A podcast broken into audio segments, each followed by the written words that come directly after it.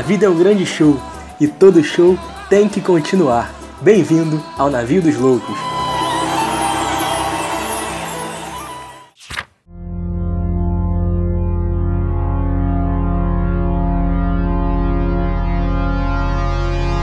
Fala comigo, minha rapaziada. Tamo aí de novo, começando mais um Navio dos Loucos. Daquele melhor jeito, daquela melhor forma que você sempre gosta e sempre gostou, né? Por que não? Já estamos aí, podemos já usar o passado diante do nosso lastro de episódios aí que você tem para ouvir, para compartilhar. E é isso aí, começando com o clássico Boitempo, episódiozinho em parceria, patrocinado, tropinha daquele jeitão. E um clássico da Boitempo, Estrela Vermelha, Alexander Bogdanov. Tá, tá certo? Ah, vai ficar Bogdanov mesmo. É isso, é essa fé, Bogdanine. E um classicaço, né? Livro do início do século XX. Ah, o camarada russo. Hoje, então, aqui teremos muitos temas a, a, além do que a literatura traz pra gente. Ah, alguns amigos aí poderão se identificar, poderão se inspirar para falar de literatura russa, outros poderão copiar, como é de praxe, e nós vamos abordar os principais temas que são trabalhados, né? Há um livro escrito nos momentos anteriores à Revolução, nos anos anteriores à Revolução, que acontece. E a gente espera que esse episódio possa proporcionar aquilo que você sempre gosta, aquilo que você já sabe e todas as suas expectativas. Se não atender também as expectativas, muita fé, a gente segue o baile da mesma forma. Fala comigo, Vilgada. Fala comigo, Douglinhas. Estrela Vermelha, vamos que vamos. Fala, família! Porra, mais um episódio aí, né? Aquele speak. E, porra, Estrela Vermelha tem um time, não tem? Com esse nome? Não é inclusive o time do nosso tem. querido Petkovic? Tem. Não foi lá que formaram o homem? Porra, então. Agora que eu lembrei disso, eu tô mais animado ainda pro episódio. Que o livro é foda e, pô, uma referência Estrela do Mengão. É FK Estrela Vermelha de Belgrado. Aí, porra, aí é, é papo de emocionar. Mas é. Mas o episódio, nem sei mais qual é o episódio, né? Porque já tem episódio pra cacete na Vida dos Loucos. É, porra, um podcast já mais de anos, já histórico. É verdade. E parceriazinha com a Boitempo é sempre diferenciada, né? E falar um pouquinho hoje, galera, sobre uma coisa que tá difícil de ser falada, né? Uma coisa que, que a gente fala pouco no, no cotidiano, no nosso dia a dia, né, cara? A gente anda tão embrutecido, né? anda tão atolado, tão, porra, cheio de trabalho, cheio de informação, cheio de notícia o tempo inteiro na cabeça, que vocês perdem um pouco da coisa, vocês, eu, Douglas Guzmão, aqui, todos nós, um pouco da coisa do sonho, né, cara? Eu só tenho sonhado ultimamente quando eu vejo o Flamengo jogar, cara. E a gente tem que sonhar mais, né? E esse livro fala sobre o sonho, sobre a construção de um sonho de um mundo melhor. Uma coisa cita, que pode cita. parecer boba. Cita, cita o que, que, tu quer falar, o que, que a gente não pode eu perder. Eu não vou falar, eu não vou falar. é, é, não, não, eu posso até falar de Ítaca aqui, mas no caso não se trata nem de admirar o caminho, né? Se trata de construir um novo caminho. Mas não vou me estender muito não. Passar a palavra pro meu amigo, que olha só, esse livro, até agradecer a Boitempo, porque se sou eu que faço isso, que indico esse livro, se é o Guzmão, ia aparecer a implicância. Mas o Douglas foi referenciado no livro. Tem um personagem que. Na verdade, tem uma sociedade que é em homenagem a ele, que é a Sociedade dos Cabeçudos. Uma vacilação. Contribuição patética, amigo, como amigo, Muito obrigado. Amigo balão da lei seca aí, sendo gastado à toa. Agradeço pela adição. Foi chamar nosso amigo Manny. Pode vir, Manny, entra aí. Olha aí. É, isso aí. Aqui é o Douglas. É. livro interessante, a gente estava conversando antes do episódio bastante sobre a importância dele, né? Sobre a importância da gente ter uma obra que discuta um horizonte comunista a partir da ficção científica, né? A gente tem aqui talvez a primeira obra de ficção científica que tem um posicionamento à esquerda. O que não é tão comum, pelo menos no nosso conhecimento padrão. A gente vai ver que a gente tem outras obras. Talvez eu comente uma ou outra aqui.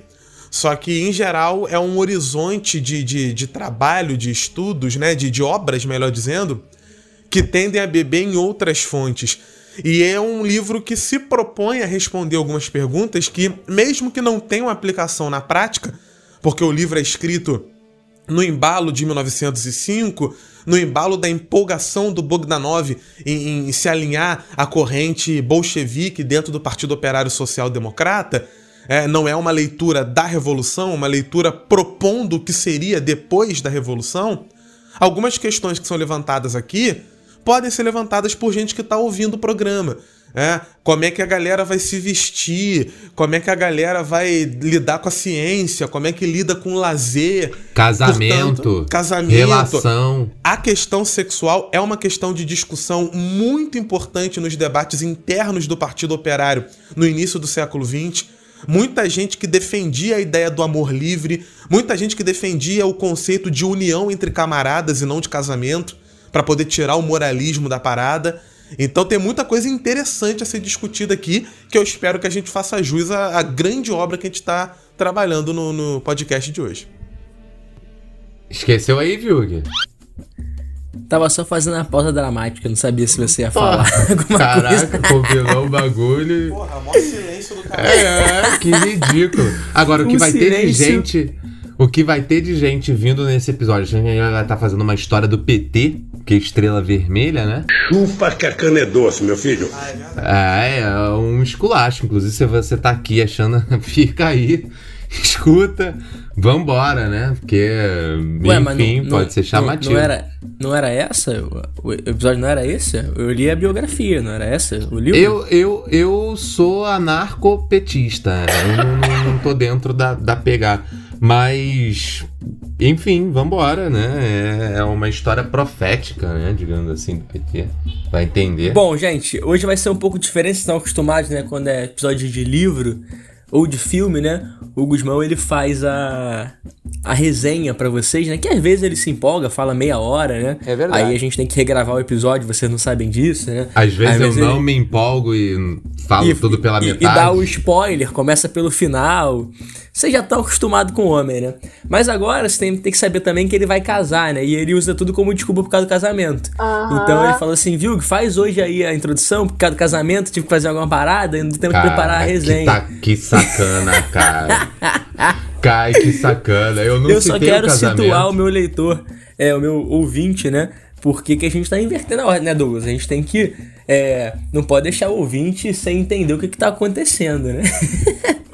Mas enfim, galera, vamos lá, sem perder mais tempo. Alexander Bogdanov, o autor do Estrela Vermelha, ele também é um dos fundadores do pós-DR, né? O Partido Operário, o Partido Social Democrata Operário Russo, não necessariamente dessa ordem, né? O partido, né, que vai dar origem ali aos bolcheviques, e ele escreve num contexto ali pós-1905, um contexto de bastante efervescência, é, por favor, recorram aos episódios de Revolução Russa que nós temos aqui é, no agregador e aqui na página do Instagram, onde a gente discursou, discorreu largamente sobre esse processo revolucionário, sobre o grande ensaio, praticamente é um episódio inteiro discutindo né, o grande ensaio revolucionário e as movimentações dentro da sociedade russa, né? E o Alexander, ele traz um livro que no prefácio da Boitempo, é, é uma edição muito legal, e, e tem um conceito do prefácio que eu acho bem feliz e que conecta com a minha primeira fala de apresentação ainda. É, a gente é professor e acabou de ter recentemente a prova da UERJ, por exemplo, e o livro é, da redação da UERJ era sobre o 1984. E se você for em qualquer livraria, cara, ou se você for na Amazon, por exemplo, você vai achar boxes de, de livros que falam sobre as distopias. Então tá muito no hype 84, Fahrenheit, né? O próprio Admirável Mundo Novo. Curiosamente, nós analisamos aqui 84 e o Admirável Mundo Novo, que falam sobre distopias, né? Que pegam ali a condição do mundo entre guerras ou no pós-guerras e fazem hipérboles ali, fazendo projeções, né, bem, bem macabras, bem distorcidas, bem uh, distópicas mesmo de um mundo uh, para chocar, né, para chamar atenção, para assustar mesmo a, a sociedade, para mostrar o caminho que pode ser trilhado. Só que a Estrela Vermelha do Alexander Bogdanov não tem nada a ver com isso. E talvez, e, e sobretudo, pelo tempo que está sendo escrito e aonde está sendo escrito. Ao passo que esses caras das distopias escrevem os seus livros em momentos ali do entreguerras, do pós-guerras, com a ascensão né, do nazifascismo, ou tecendo críticas à própria União Soviética stalinista, como é o caso do 84, o Bogdanov é um russo que está escrevendo é um russo fundador do Partido Comunista Soviético Operário Social Democrata em 1905, né? E que vai estar tá a par dos debates ali do comunismo, vai estar tá bebendo, vai estar tá sonhando, né, com o um mundo novo, com o um mundo revolucionário. Então ele vai estar tá escrevendo, vai estar tá fazendo uma propaganda, vai estar tá colocando na sua pena de literato as suas ambições, os seus sonhos. Então, por isso que no prefácio da Boitempo eles vão dizer que esse livro ele é um antídoto para os dias de hoje. Porque ele é um convite ao sonho, é um convite a uma pergunta que sempre fica aquela coisa, aquela lacuna, né? Nas rodinhas mais progressistas, quando se começa a falar de esquerda, de direita, e você vai lá defender os teus ideais, sempre tem alguém que em algum momento se, tá, se dá por convencido do que você falou, com uma certa eloquência, e fala, mas tudo bem. E aí? Como é que vai ser esse mundo que você fala? Né? Porque a galera de esquerda tá acostumada a dar porrada, tá acostumada a criticar, tá acostumada a entender e a descomplicar o mundo como ele se apresenta, e as pessoas têm uma ansiedade pelo pronto, né? Tem uma, uma, uma necessidade de, pô, me mostra o caminho, né? E sempre vem essa pergunta: como é que seria? a sociedade, né? Como então é, a gente explica, mostra um mundo que está por vir? Na verdade, ninguém sabe, né? O que seria, né? Como poderia ser. Você tem ali caminhos, você tem orientações do que você quer construir, né? Mas as construções só se dão na prática. E no Estrela Vermelha, o Alexander Bogdanov vai fugir. Ele vai fugir do mundo. Ele vai lá para Marte. Ele vai para Marte porque em Marte já existe uma sociedade pronta. E ele quer pegar a heteronave ele quer pegar uma passagem na aeronave, que é uma, uma espécie de nave espacial, e isso é fabuloso. Ele tá falando de uma nave espacial em 1908 e eu não consegui não ver as naves dos filmes que eu já assisti de ficção científica. Só que ele tá escrevendo no século XX, não tinha esses filmes de ficção científica ainda, né? E ele quer que você entre nessa aeronave com ele e faça uma viagem super rápida, super veloz para um outro mundo. Esse outro mundo que já é socialista e que ali tem todo o pensamento do Bogdanov e não só dele, mas também do seu tempo, sobre o que seria uma sociedade onde o trabalhador não é explorado, onde o trabalhador pode trabalhar naquilo que ele acredita ser a sua finalidade, que ele sinta prazer, onde a educação se preocupe, tem uma passagem sobre educação fabulosa que eu vou trazer mais para frente na hora do debate, mas ali o Bogdanov está demonstrando como pode ser um mundo diferente da opressão que os homens sofrem na terra. Para isso ele te tira da terra, para isso ele te tira do presente, para isso ele te leva à imaginação. E imaginar nos dias de hoje tem sido muito difícil, porque nós somos sufocados por uma série de informação, por uma série de debates atravessados, por uma série de propagandas que fazem com que a gente nem perceba mais a nossa realidade. Por isso, a gente hoje vai analisar esse livraço que é a Estrela Vermelha. Brabo? Mil vezes melhor do que eu poderia ter feito, pô. Tá maluco? Amigo destrói, pô. E é, é, é de fato, eu concordo com a leitura inicial, com a apresentação da obra, para poder falar da importância que já no próprio título já demonstra um pouquinho da, da grandeza, né? Tem uma passagem, né? O, o, o marciano fala pro protagonista da obra, enquanto eles estão ascendendo a Marte, ele fala algo como é, o sangue está sendo derramado em prol de um futuro melhor. Mas para poder travar a luta, a gente tem que conhecer esse futuro.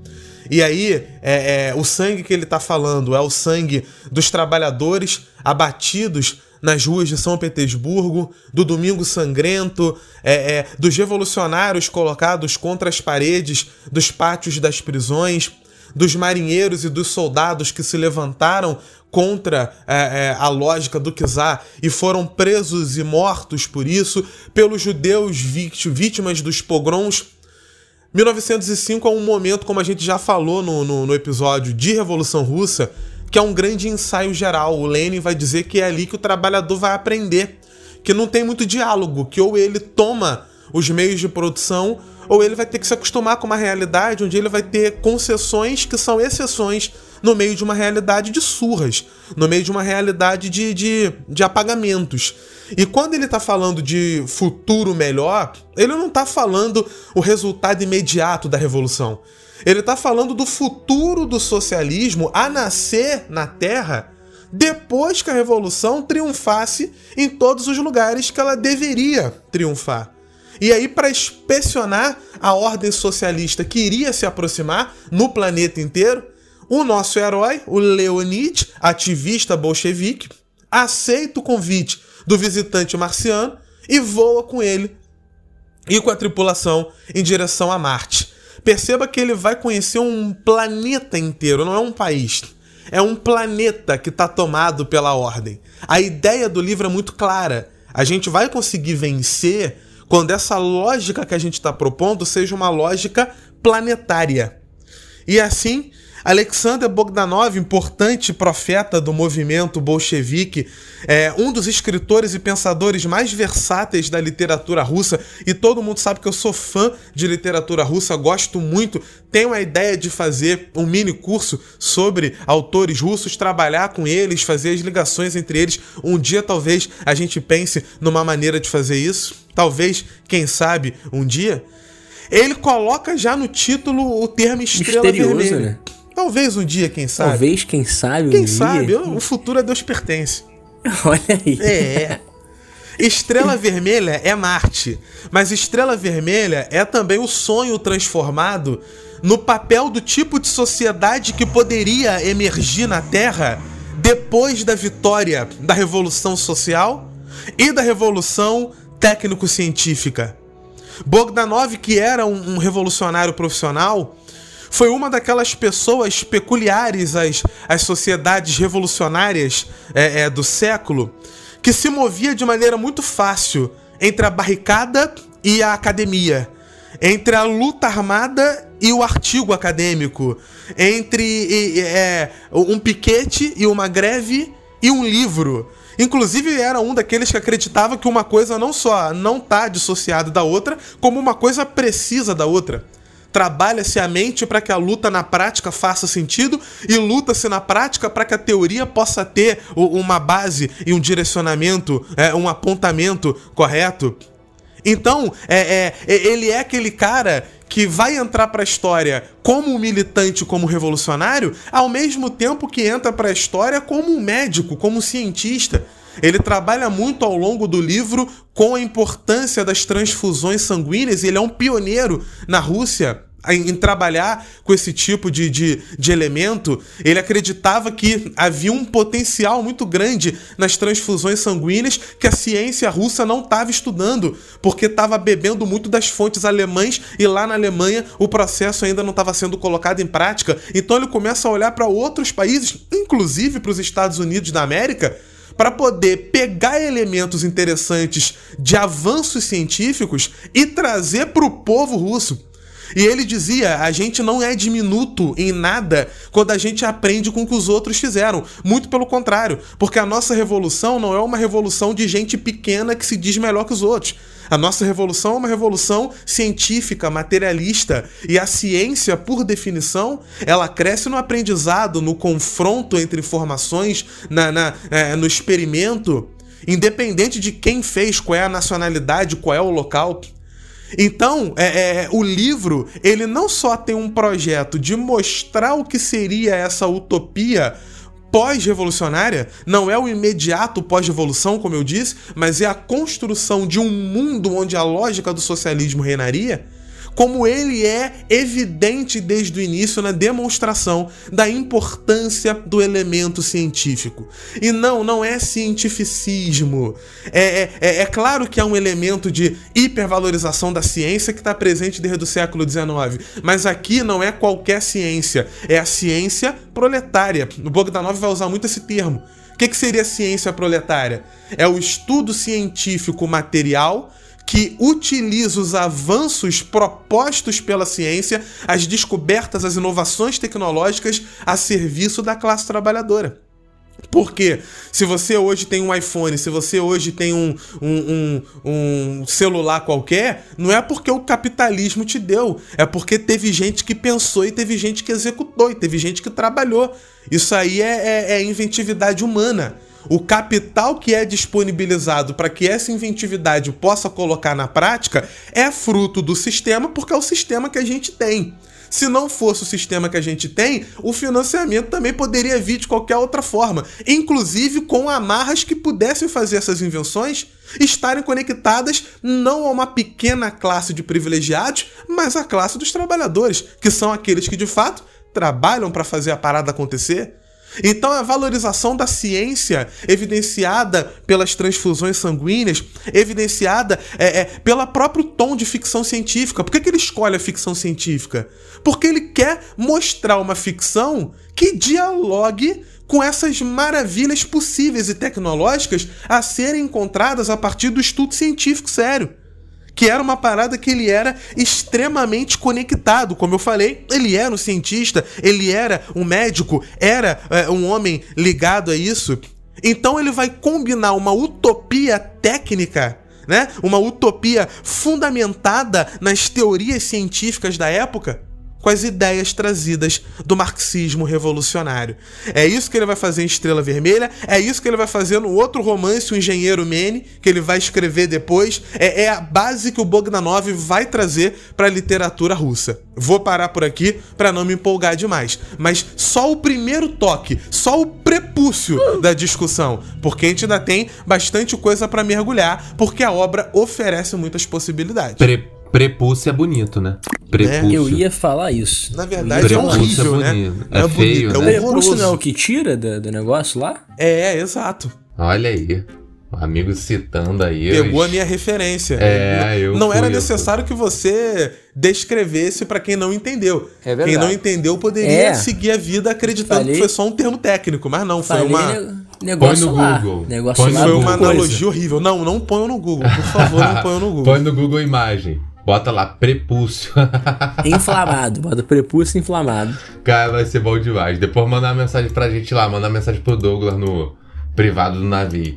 Não, é, eu, eu, eu queria continuar na mesma toada do amigo, porque sempre inspira muito, né? A maneira como ele coloca uh, as suas proposições.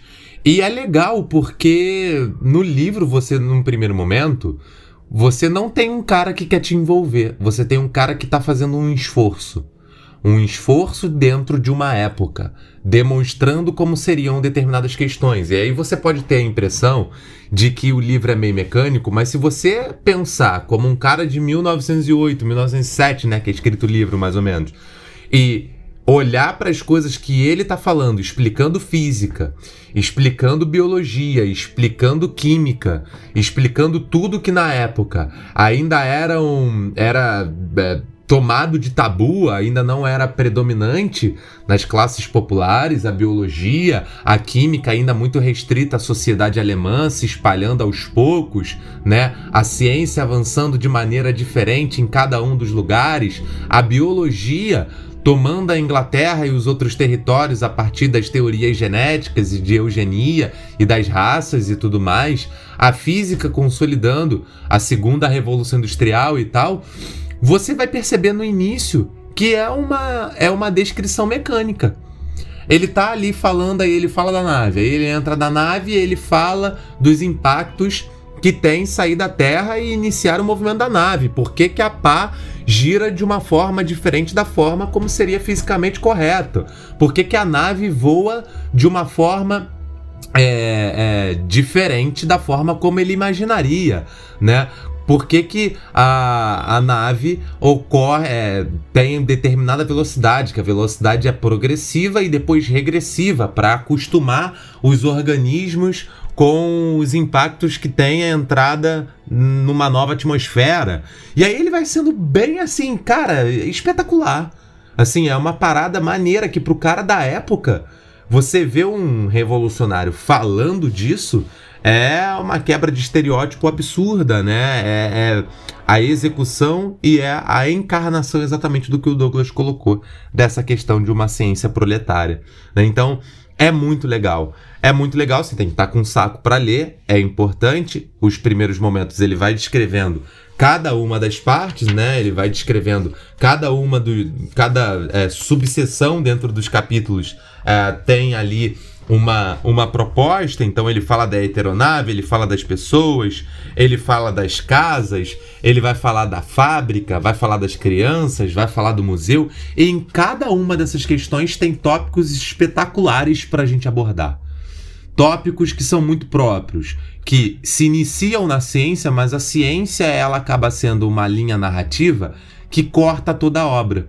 Corta toda a obra não no sentido científico das ciências da natureza, por exemplo, como ele era ficcionado, como ele demonstra aqui no livro, mas no sentido de um paradigma explicativo do porquê as coisas devem funcionar. E aqui para mim é o legal, que é uma grande dificuldade que quando a gente estuda filosofia, quando a gente estuda história, quando a galera estuda, ah, normalmente vincula Uh, muitos alunos, inclusive, recentemente têm me perguntado, né? Eu dando as aulas de eu em filosofia, estou trabalhando bastante século XIX e tal, tanto na escola quanto no curso. E a molecada vira para mim e pergunta: Mas de onde surgiu a teoria socialista? Qual é a relação do iluminismo com a teoria socialista? Eu falei: o iluminismo é um pai ou uma mãe de muitos filhos. E o paradigma científico está ali, porque o paradigma da revolução científica também está ali. É óbvio que a gente não vai ter tempo aqui de mergulhar em tais temas, a gente pode deixar de outro, em outro momento para a gente abordar. Eu tenho até um livro aqui que foi presente de um amigo, né, que fala sobre isso e tal. A gente pode depois com calma entrar nisso. Mas o lance para mim que pega é o paradigma científico que ele utiliza para abordar.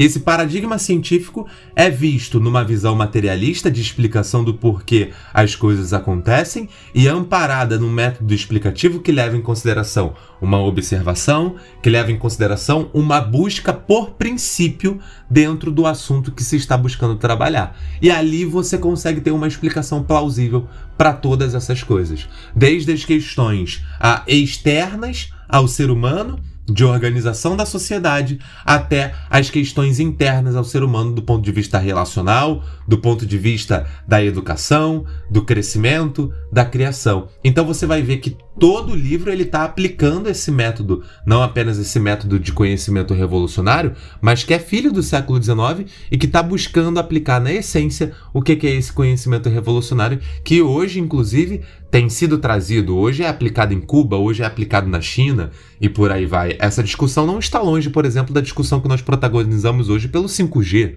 né? Possibilitando uma série de coisas, uma, uma nova possibilidade em infinidade de relações, e a China ali é, comprando as suas brigas por conta disso. Enfim, então há um método explicativo por trás. A ciência não é vista apenas na fixação é, pessoal do autor por isso, mas também na maneira como você traz um paradigma de sociedade que onde cada uma do cada um dos seus viés pode ser podem ser explicados por essa dimensão científica, né?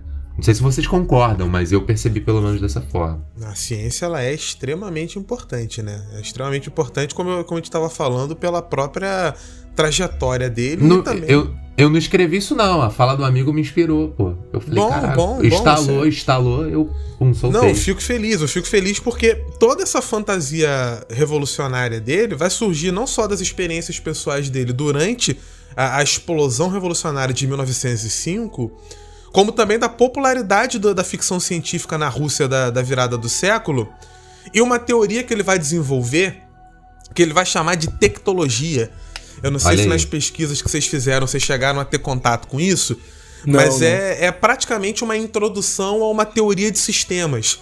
Ele vai ser um dos primeiros a propor é, uma ciência de um pensamento sistêmico, organizacional. O que ele vai chamar de tectologia é mais ou menos o que a gente vai chamar hoje de teoria dos sistemas. É, é, e isso demonstra muito como ele gostava de ter esse pensamento bastante sistematizado que você vê um pouco até na, na, na maneira como ele escreve. É, é ele quer. O que move o cara é tentar entender, não é tentar explicar. O que move ele é tentar entender como é que seria essa sociedade é, é, comunista ideal. Ele está tentando entender e ele escreve enquanto lê, ele escreve enquanto estuda. Ele não está falando, alunos, escutem aqui porque eu, professor Pica das Galáxias, vou explicar para vocês como é que é. Ele está usando o recurso de uma parada que era extremamente popular na Rússia, que é o uhum. gênero de ficção científica, para poder trabalhar um tema que normalmente não seria trabalhado numa ficção científica uhum. e mostrar, ilustrar, usar a ciência, usar o, a, a sistematização mental para poder mostrar o que, que seria o mundo depois do advento desse elemento revolucionário.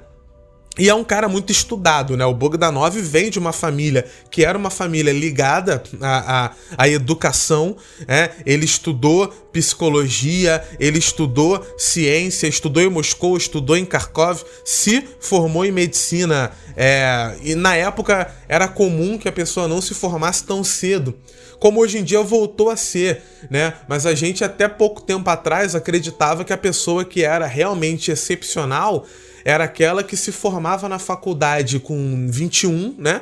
Entrou com 17, formou com 21, mestrado com 23, doutorado com 27. E ali já tá tudo encaminhado. E viver não, não existe, né? Esse negócio de viver é, é coisa de louco. Balela. Ninguém precisa dessa parada. O Bogdanov se formou em medicina, ele tinha é, 27, 26, por aí, né, que ele se formou, de fato, que ele concluiu é, os estudos universitários. E ele, no, na política, primeiro vai se alinhar a galera que fazia ação direta no campo, ele era o Narodnik, né, os chamados populistas, e depois ele vai abraçar o marxismo, porque lendo teoria, ele chega à conclusão que filosoficamente, cientificamente falando, por mais que ele fosse apaixonado pela ação direta em si, a ação direta sem uma proposta é, estrutural sobre o porquê que ela existe, ela nada mais é do que um devaneio divertido, onde você quebra as coisas e volta para casa depois. Não tô fazendo nenhum comentário contemporâneo, tá, gente? Quem tá ouvindo aqui pode estar ligado que tá tendo um debatezinho entre as esquerdas no momento, graças às manifestações. Não estou entrando nesse debate, estou falando apenas do Bogdanov, tá bom? Pelo amor de Deus, não me confundam. Não é a minha, a minha ideia entrar nesse, nesse caminho espinhoso. Na verdade é assim, mas foda-se. É, enfim. Esse caminho não era um caminho que só ele fazia, né? O caminho do Bogdanov da ciência para a revolução, ele era muito típico de muitos russos radicais da época, né? É, Fidordan, Vera Figner. A gente vai ter uma galera que, que se apaixona pela, pelo marxismo depois que entra na medicina. É muito louco isso, né? Porque aqui no Brasil a gente vê um caminho contrário graças à lógica do capital. Que quem faz medicina normalmente é a galera que já vem de uma família abastada, normalmente é uma galera que já tem uma, uma vida de privilégios, privilégios aqui no sentido correto, privilégios econômicos, etc. Né? É a galera que já tem uma posição específica que por isso tende a ser mais conservadora, tende a ser mais estúpida. Mas a gente ainda tem dentro da medicina, graças a Deus, muita gente que à medida que se torna médico, médico, enfermeiro, começa a se tornar mais próximo de uma ideia de esquerda. Não sei se vocês já perceberam isso. Né? A, a, galera vai lidando com, com, com o dia a dia do trabalho e vai vendo o abandono do pobre. Vai vendo como é que tem muita doença que era evitável. Vai vendo que muita gente morre por coisa que simplesmente morreu porque não tinha dinheiro para se tratar porque não teve acompanhamento médico. Morreu porque teve um derrame porque a pressão estava alta há 20 anos e nunca tratou porque nem sabia, porque não tinha acompanhamento médico, tem que trabalhar o dia todo, não tem dinheiro. E olha que a gente vive num país que, graças a Deus, tem sistema único de saúde. Tem lugar que nem isso tem. Então lá na Rússia isso, é, isso foi muito comum. Muita gente que entrou em medicina no final do século XIX virou marxista. Ou virou populista e depois marxista, virou anarquista.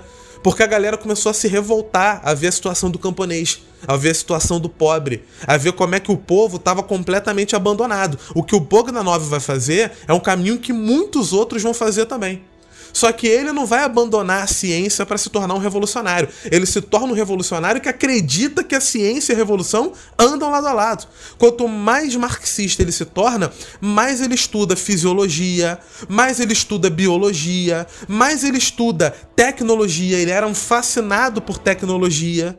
E toda vez que ele aprofundava esses estudos, ele trazia também é, é, é, sociologia, filosofia, história, geografia, para poder compor um pensamento intelectualmente válido sobre o que seria esse mundo que ele queria construir.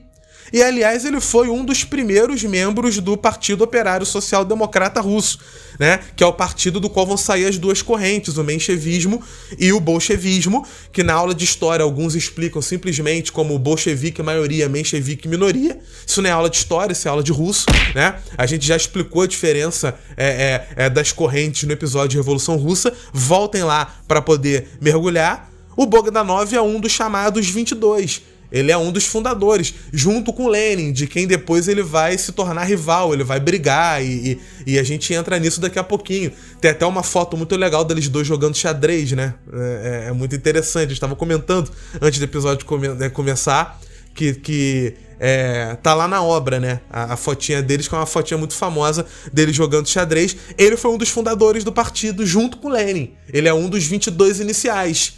Então ele é, era um cara que estava conectado, é, é, trabalhou como agente clandestino, era um cara que estava o tempo todo na rua falando diretamente com o trabalhador e, e, e liderando o soviete e disseminando propaganda e, e trazendo estudante para causa. Meu Deus, trazendo, trazendo estudante para causa. Uma das paradas que o Bogdanov fazia era dialogar diretamente com a molecada em saída de colégio para poder comentar com eles sobre é, a situação do mundo. Coisa que hoje seria bastante complicado de fazer, né? Chamariam a polícia. Não que na época não chamassem.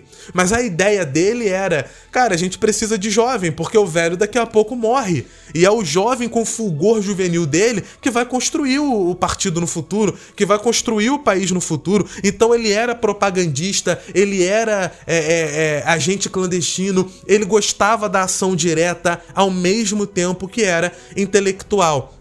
Em termos de experiência em loco, ele foi um dos mais bem informados dos líderes é, das, dos chamados sociais-democratas, que na época tinham um sentido diferente do que tem hoje, sobre o que era de fato a vida real e as condições de trabalho na Rússia, porque ele estava no dia a dia, porque ele ia ver, porque ele ia dialogar, porque ele batia a perna, porque ele gostava. Ele, como médico, tinha contato direto com essa miséria social, como eu já comentei, nos centros fabris da Rússia, ali tentando se industrializar. Ele, inclusive, tem nojo pela cidade contemporânea e essa repugnância dele pela cidade contemporânea se revela na descrição amorosa que ele vai fazer no livro Estrela Vermelha dos assentamentos fabris utópicos. Os assentamentos fabris marcianos são tudo aquilo que não tem na fábrica e nos complexos urbanos urbanos das sociedades industriais aqui da Terra, né? Que é miséria, que é poluição, que é sujeira, que é fome, que é esgoto. O assentamento fabril marciano é todo o contrário, sem falar no senso de comunidade que une a galera.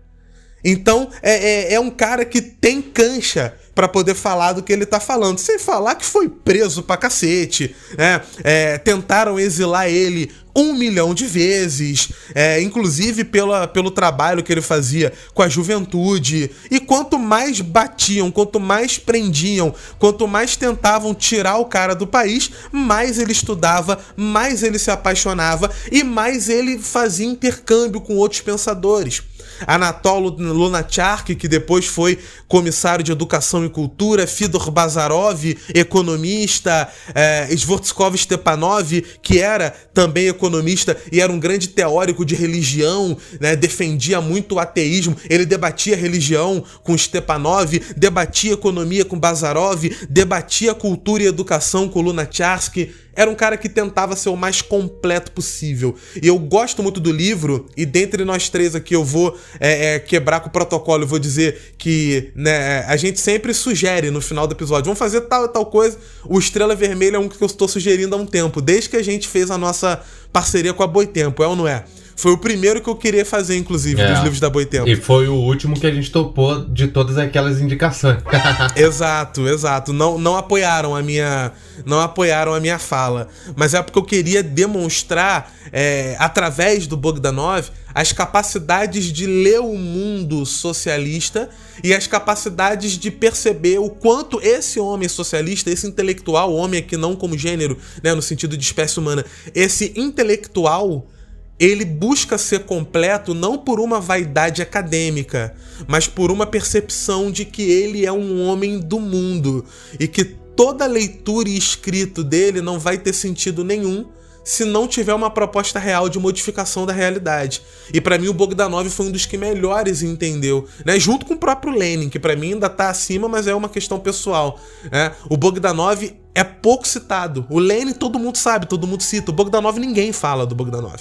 Até pela rixa dele com o próprio Lenin. E, e é um cara que é muito importante pra gente entender o papel desse revolucionário que é completo.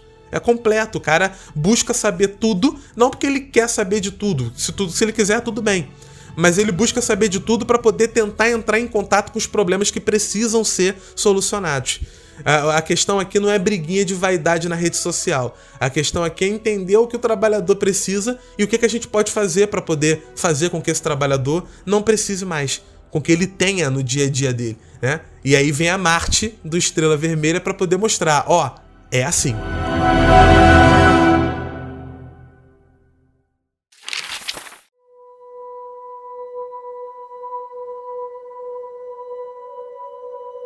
Eu acho que tem uma questão aqui, a gente não vai explorar ponto a ponto do livro, até porque não é. A ideia é também que, em certa parte, a gente te estimule a ler o livro. Você pode entrar no site da Boitempo, coloca lá o nosso cupom Meu Navio é Gigante, que é o nome do nosso cupom. Não tô, sacanagem, tô de sacanagem. A gente não Só tem ainda, aliás. Só falta, a gente pode pegar. Vou até mandar mensagem pra. Meu navio pra... é gigante, muito bom. Rubinho. É, vou, vou mandar até. vou mandar a mensagem pra, pra aquele Ele deu uma na... dormida durante ele a minha fala, você ligou? Não, cara, tá, eu tô tá... aqui, eu só botei o microfone no mudo porque tô comendo uma uvinha, né? Uhum. Aí vocês vão reclamar que eu tô gritando no, no microfone com a minha uvinha. Aí eu tô aqui no mudo quietinho. Uva, uva, uva. Os saradins são uma uva. Só a rapaziada das antigas do funk. Puta que pariu. Mas é. Então, é verdade. Vou ver esse bagulho do cupom pra gente aí, quem sabe, né? A gente negocia esse esquema. É, o lance é que eu, eu separei aqui, acho que além do que o, os amigos já tinham separados para separado para falar, eu tinha separado alguns temas que me chamaram a atenção. Dentre os temas que me chamaram a atenção, acho que alguns os amigos já vão dizer, Douglas aí é, com a questão da fábrica, contextualizando historicamente. A, a, uma que me chamou a atenção foi a questão das crianças, da educação das crianças, de uma educação é, verticalizada, né? Ao contrário do que a gente acredita, horizontal, todo mundo é igual, não. Verticalizada porque é uma outra proposta de igualdade, né? E eu queria comentar, além da questão das crianças, uh, se eu não me engano, a questão do, do da, da, da própria história, né, da, da própria filosofia de história, que era uma questão muito contemporânea. A história ainda era uma ciência, ou se é ciência ou não, né, digamos assim, mas um campo disciplinar, para não entrar na celeuma, um não, campo disciplinar. Ciência, ciência, faz som. Ciência. eu, eu é... sei que seu orientador acha que não é, mas ele não tá ouvindo a gente, não. Com certeza não. É. Não, mas eu também acho que é ciência, então tô de boa. É, mas quem sabe num outro episódio a gente traz essa questão. Ou não, porque é ciência e não tem o que ser discutido sobre isso. mas a questão da história naquele momento, no início da, da, do século XX, era uma questão que começava a saltar os olhos, que começava a, a ser tomada para além da narrativa nacionalista.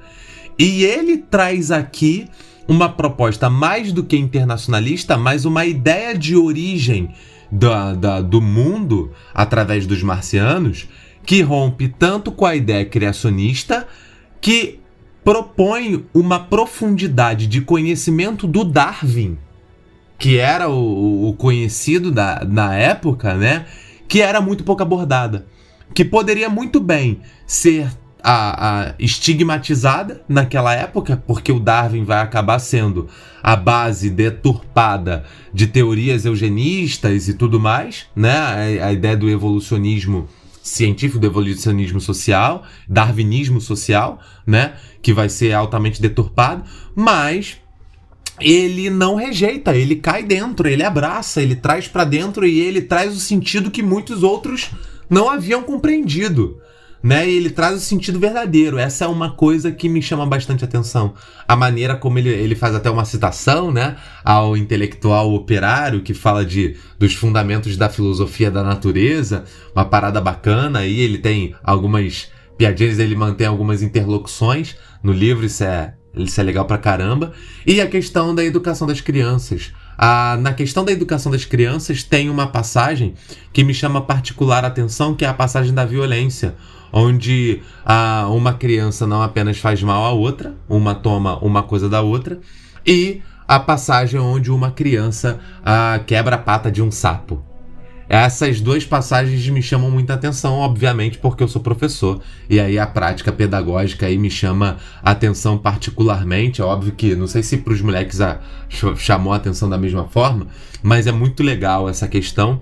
Primeiro, a de, de não de não é, é, é, rechaçar a ideia do conflito. O conflito existe. A violência parte da, do instinto humano, da natureza humana. A violência é uma ferramenta. A, o homem, ele não nega na teoria, na forma como ele aborda, que o homem tem a, em si, e, e aí é a beleza para mim. O homem tem em si questões que não são de antemão explicadas pela razão.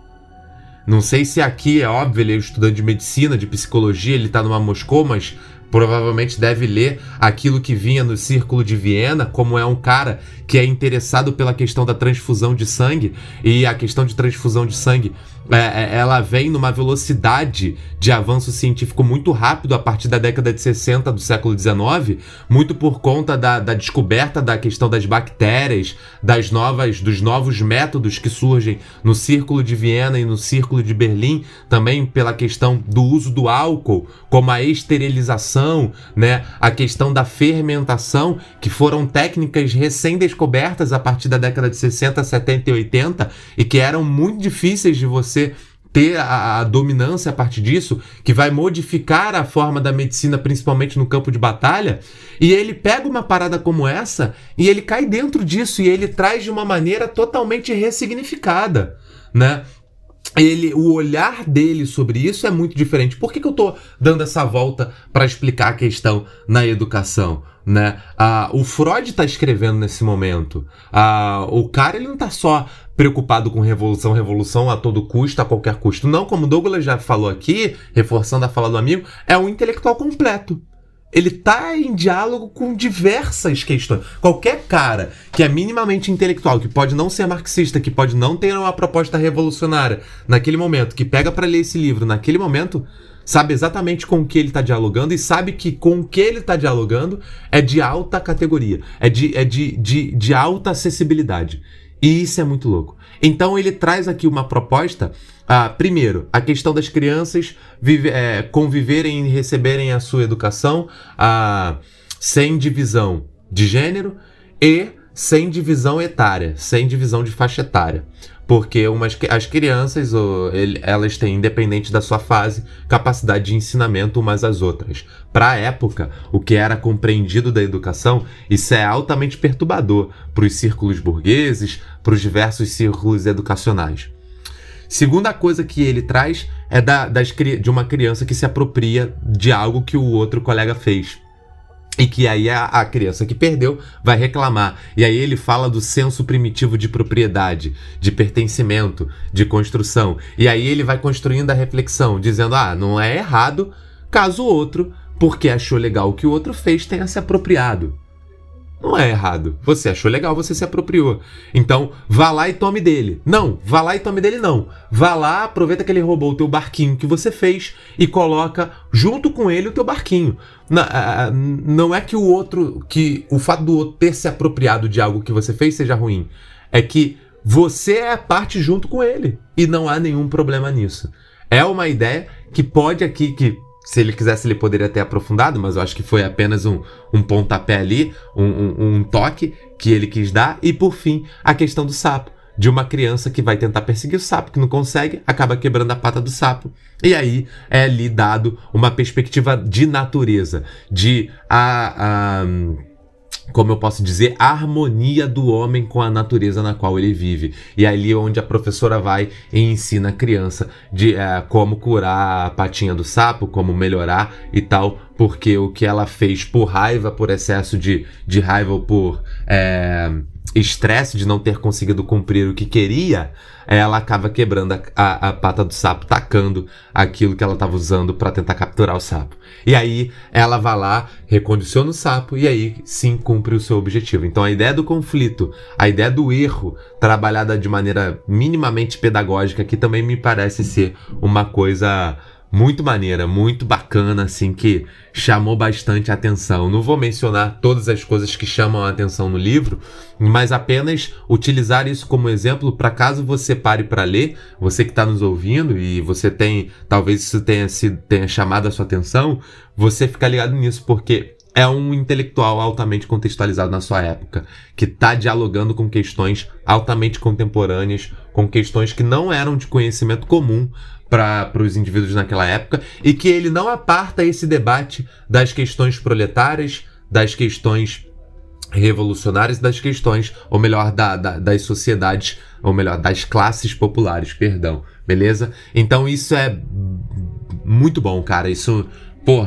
me chama a atenção. Esse preciosismo, na verdade não é nenhum preciosismo, mas é o cara fazendo um esforço imaginativo completo. E isso para mim é, pô, baita de um esforço espetacular. É, o que me chama muita atenção, tava aqui escutando vocês, né? Ou dormindo, como o Douglas disse. Mas o que me chama muita atenção no, na parte das crianças que você citou, não foi nem tanto essa parte, foi uma parte mais anterior. Quando ele tá tentando, né? Quando o Leonid tá tentando compreender o mundo qual ele tá indo.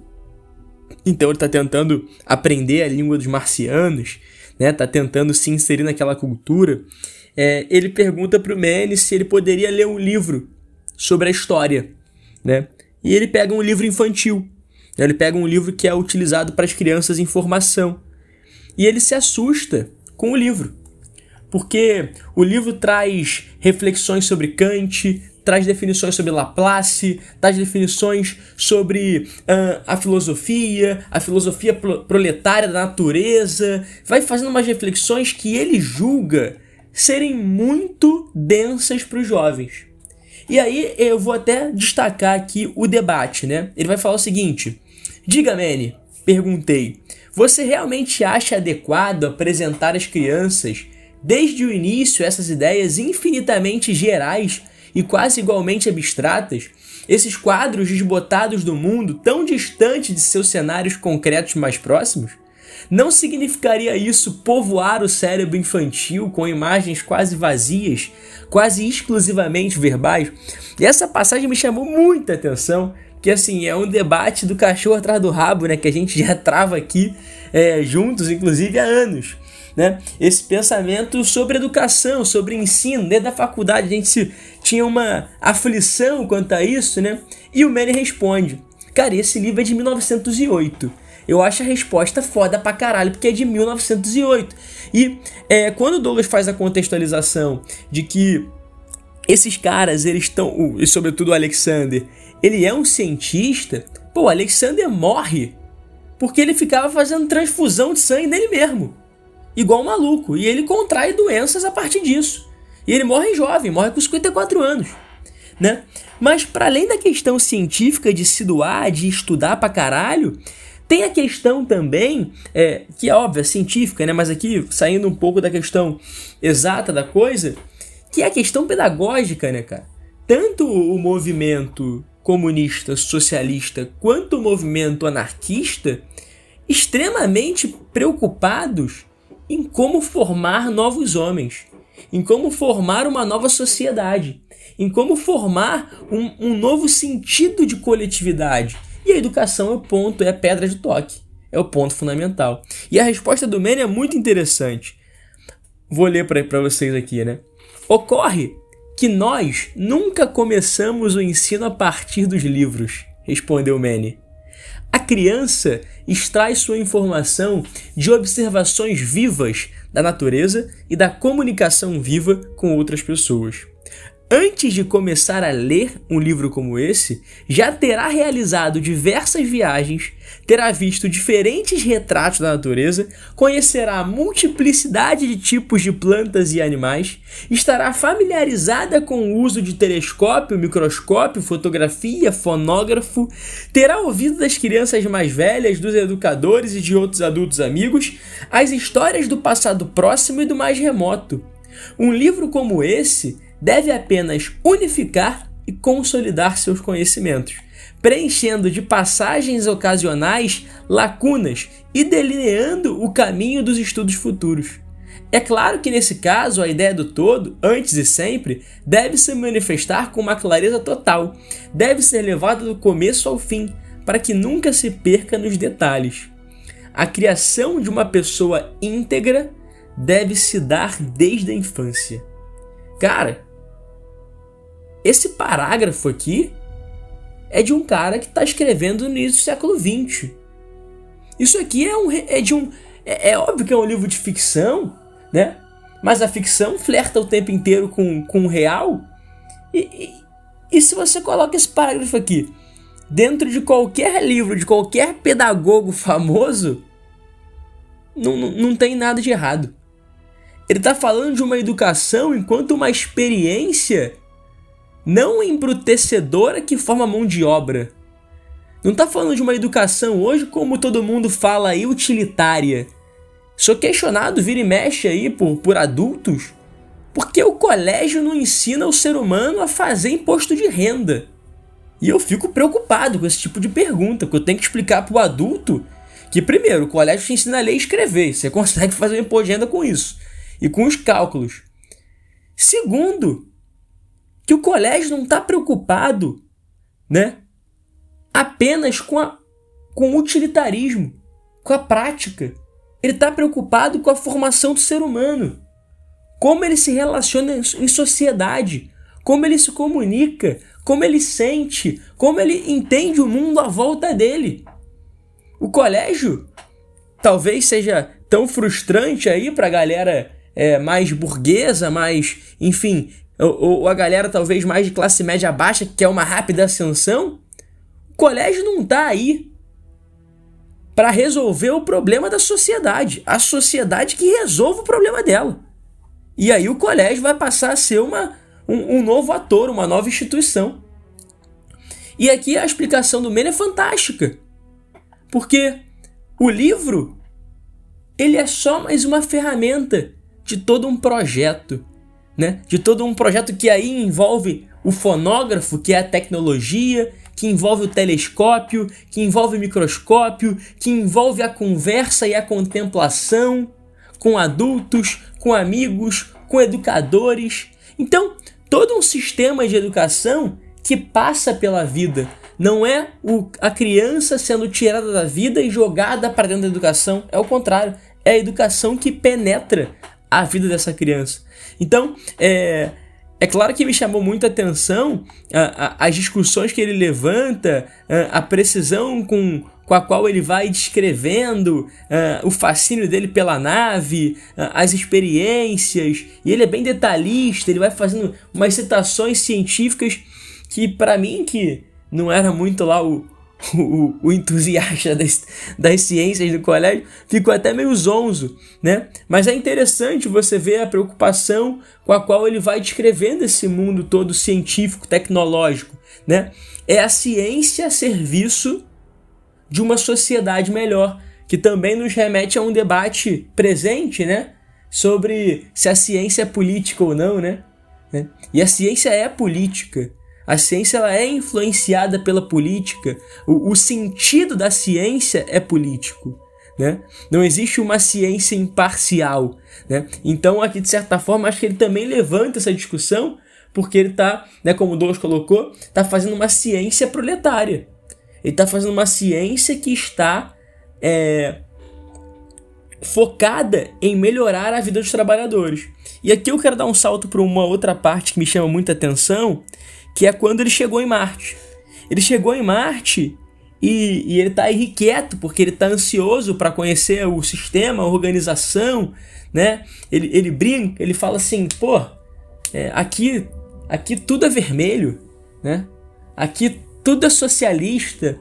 E, e quando ele vai à fábrica, ele, ele vê painéis, painéis estatísticos que falam: aqui tantas horas de trabalho já foram feitas.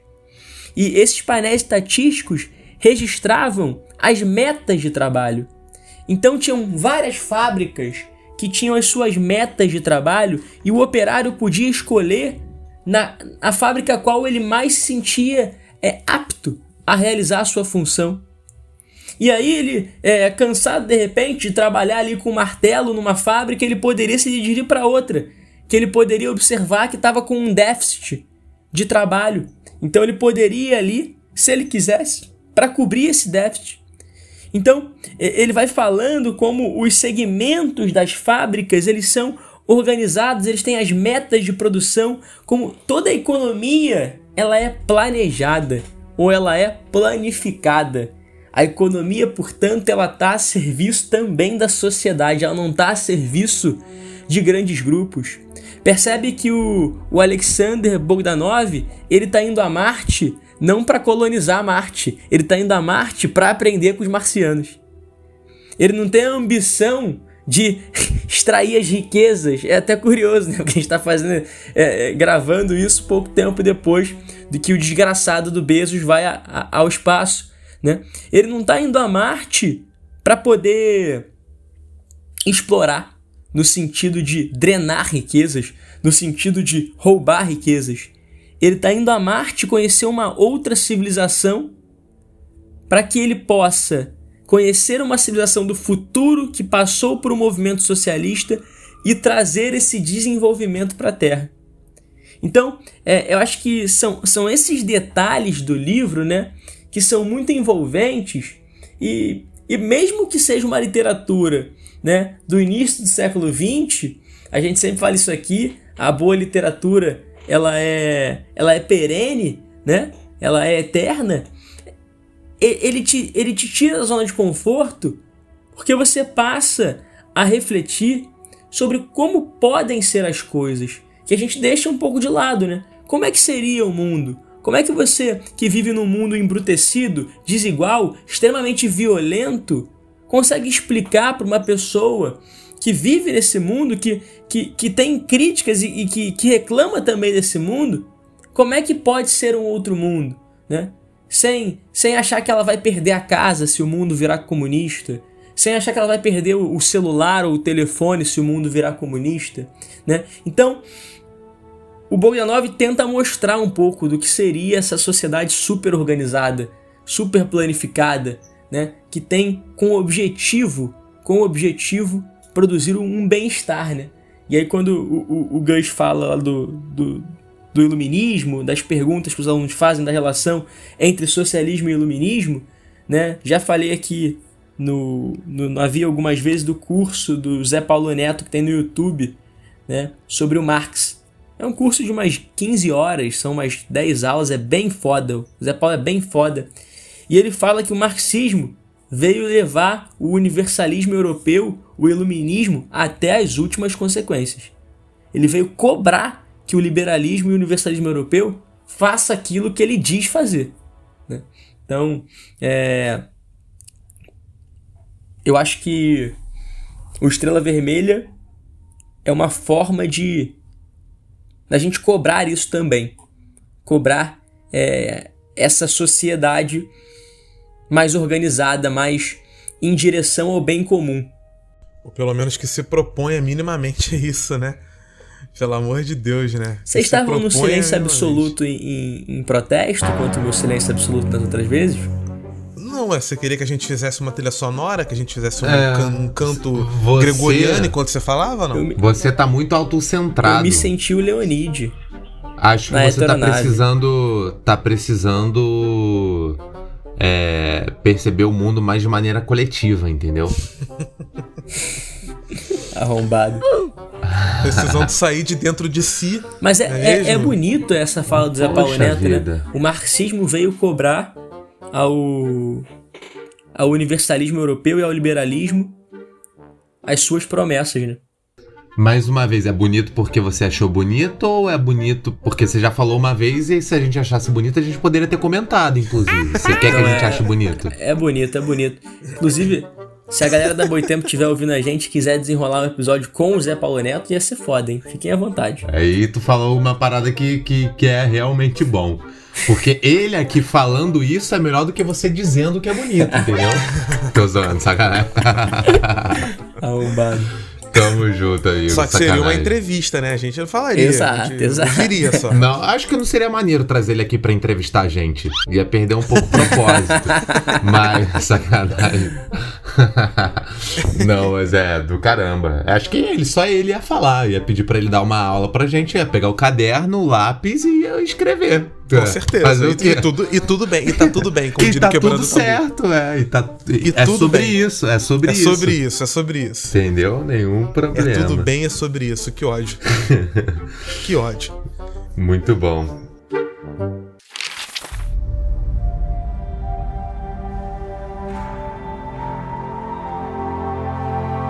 A gente, eu, eu gostei de- do que foi falado em relação à natureza, tem coisa pra ser investigada aí. Inclusive, tem muita gente que estuda hoje o livro dentro da ideia de que o Bogdanov teria sido o primeiro a olhar pra natureza como uma parada para além de simplesmente é, local de transformação através do uso do trabalho.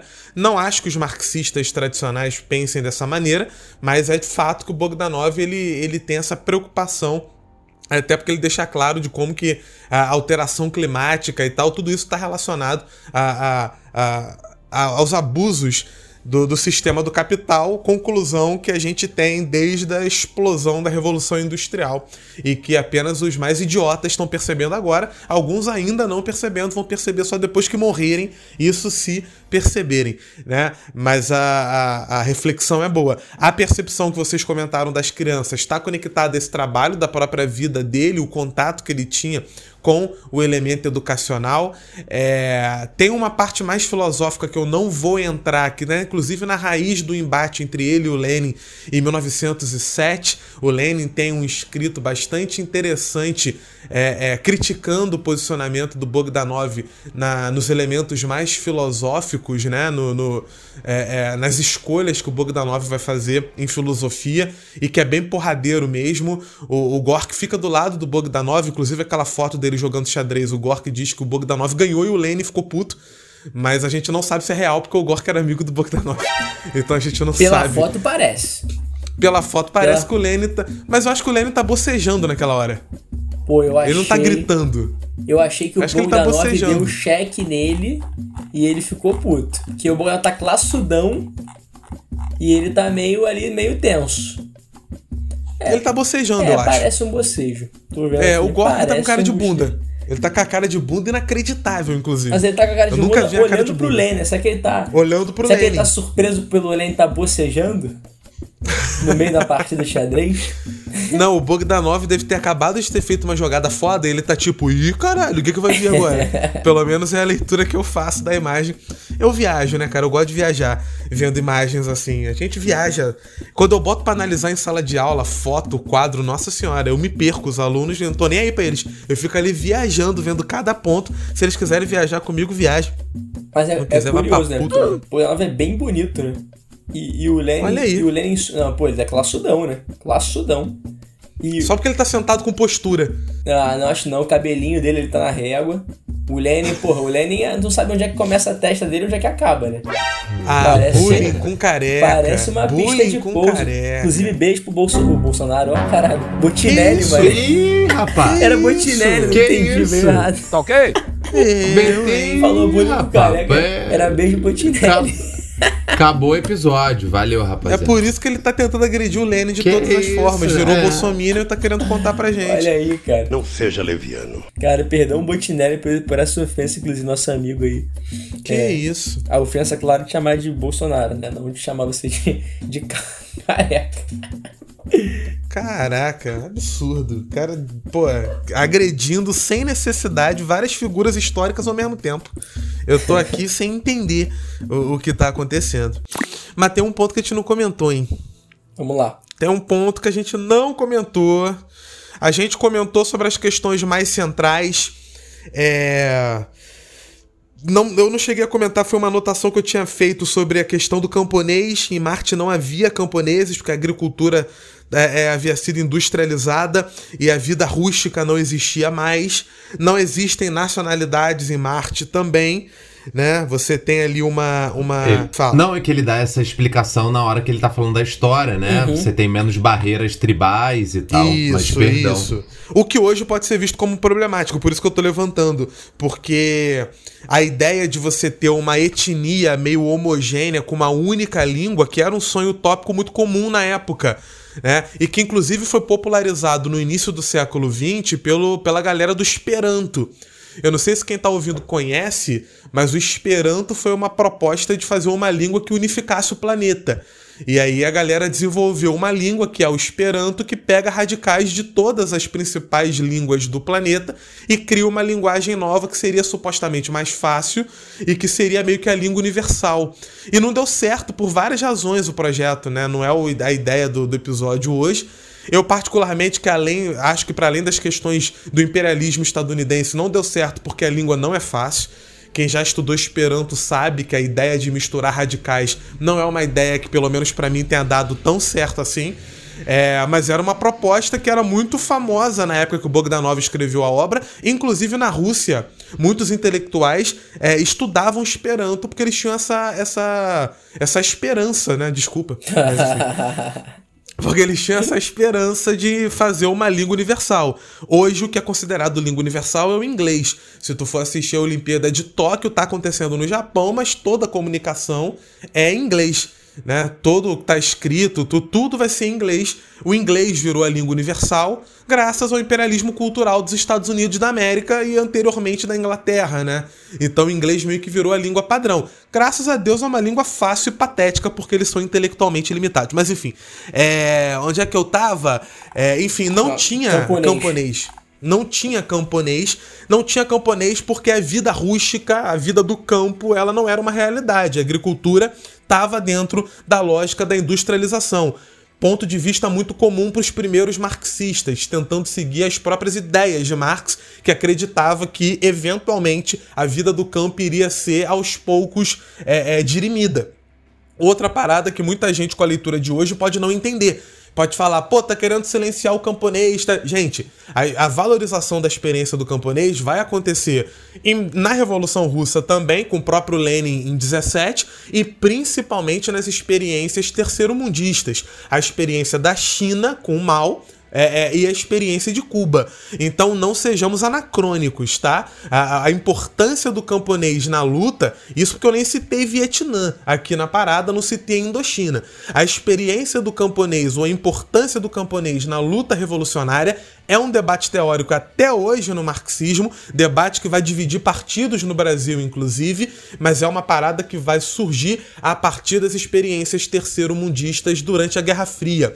É, a partir dos anos 40 na Revolução Chinesa e a partir dos anos 50 na Revolução Cubana, principalmente, para não citar o caso do Vietnã nos anos 60, 70. Então não tem como a gente transpor isso para a época e exigir que o cara tivesse antenado com esse tipo de debate. Ele estava seguindo a das propostas do Marx, a leitura dele do Marx de que a industrialização iria eventualmente, inclusive, alcançar a vida no campo e esses elementos rústicos da vida seriam substituídos por uma lógica diferente. É, tem trabalhador, como o próprio Viug já comentou, tem operário, é, é, mas como todo mundo era um trabalhador que produzia de acordo com a sua capacidade, como já foi dito pelo Viug também, e consumia de acordo com seu desejo, não havia uma questão trabalhista como a gente conhece. Essa questão do trabalho é colocada pelo capital. Porque você pode ouvir esse negócio do trabalhador, da meta, não sei o quê, e você falar, hum, produtivista, não gostei. É uma ideia muito de século XIX.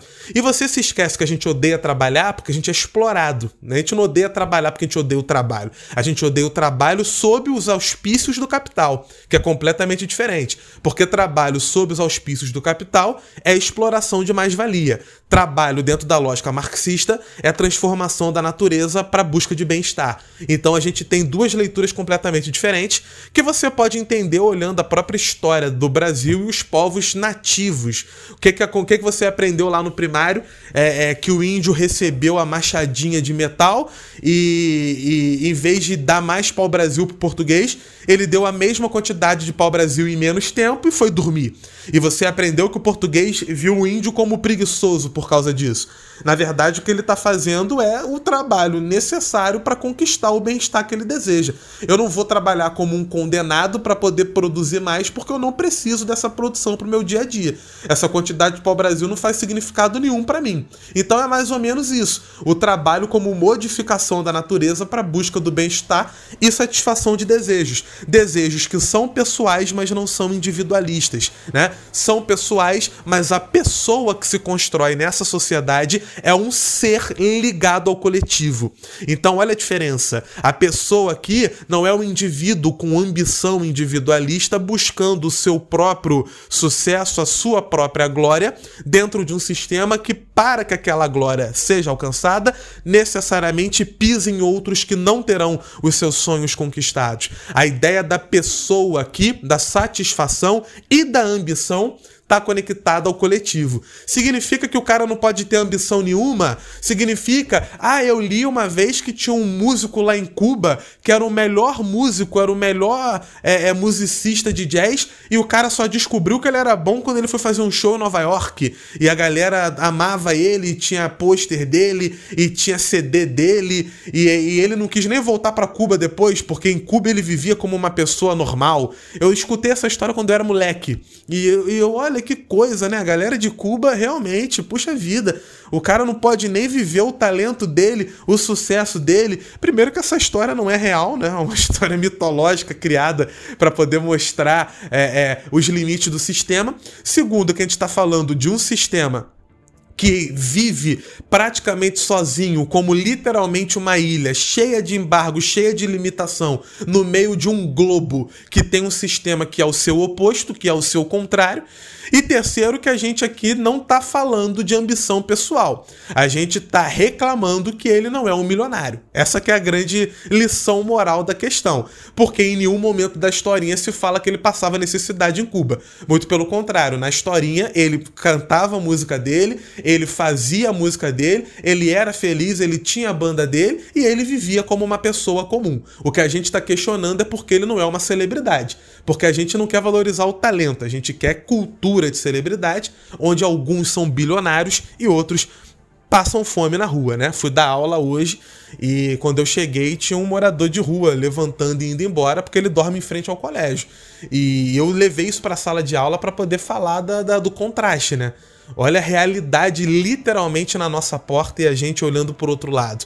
É um negócio bastante complicado. Então a questão do trabalho aqui, ela não tira o, o, o, a pessoa, ela tira o individualismo. Você ainda é um indivíduo, você ainda vai ter seus próprios sonhos, suas próprias vontades, seus próprios desejos. E o seu trabalho vai estar diretamente conectado ao que você deseja, ao seu bem-estar, às suas prerrogativas. O que é removido é o individualismo que a apaga o sentimento de coletivo. Não é tirar a individualidade do cara e transformar ele em mais um na multidão. É demonstrar que a multidão é exatamente o que faz com que ele seja mais forte e que faz com que ele possa perseguir os seus próprios sonhos, as suas próprias ambições, dentro de uma lógica que o apoia, que o, o, o suporta, né? E, e que permite que ele possa, contribuindo para o coletivo, seguir o seu próprio caminho também. É, que mais que, que eu que eu anotei que poderia falar.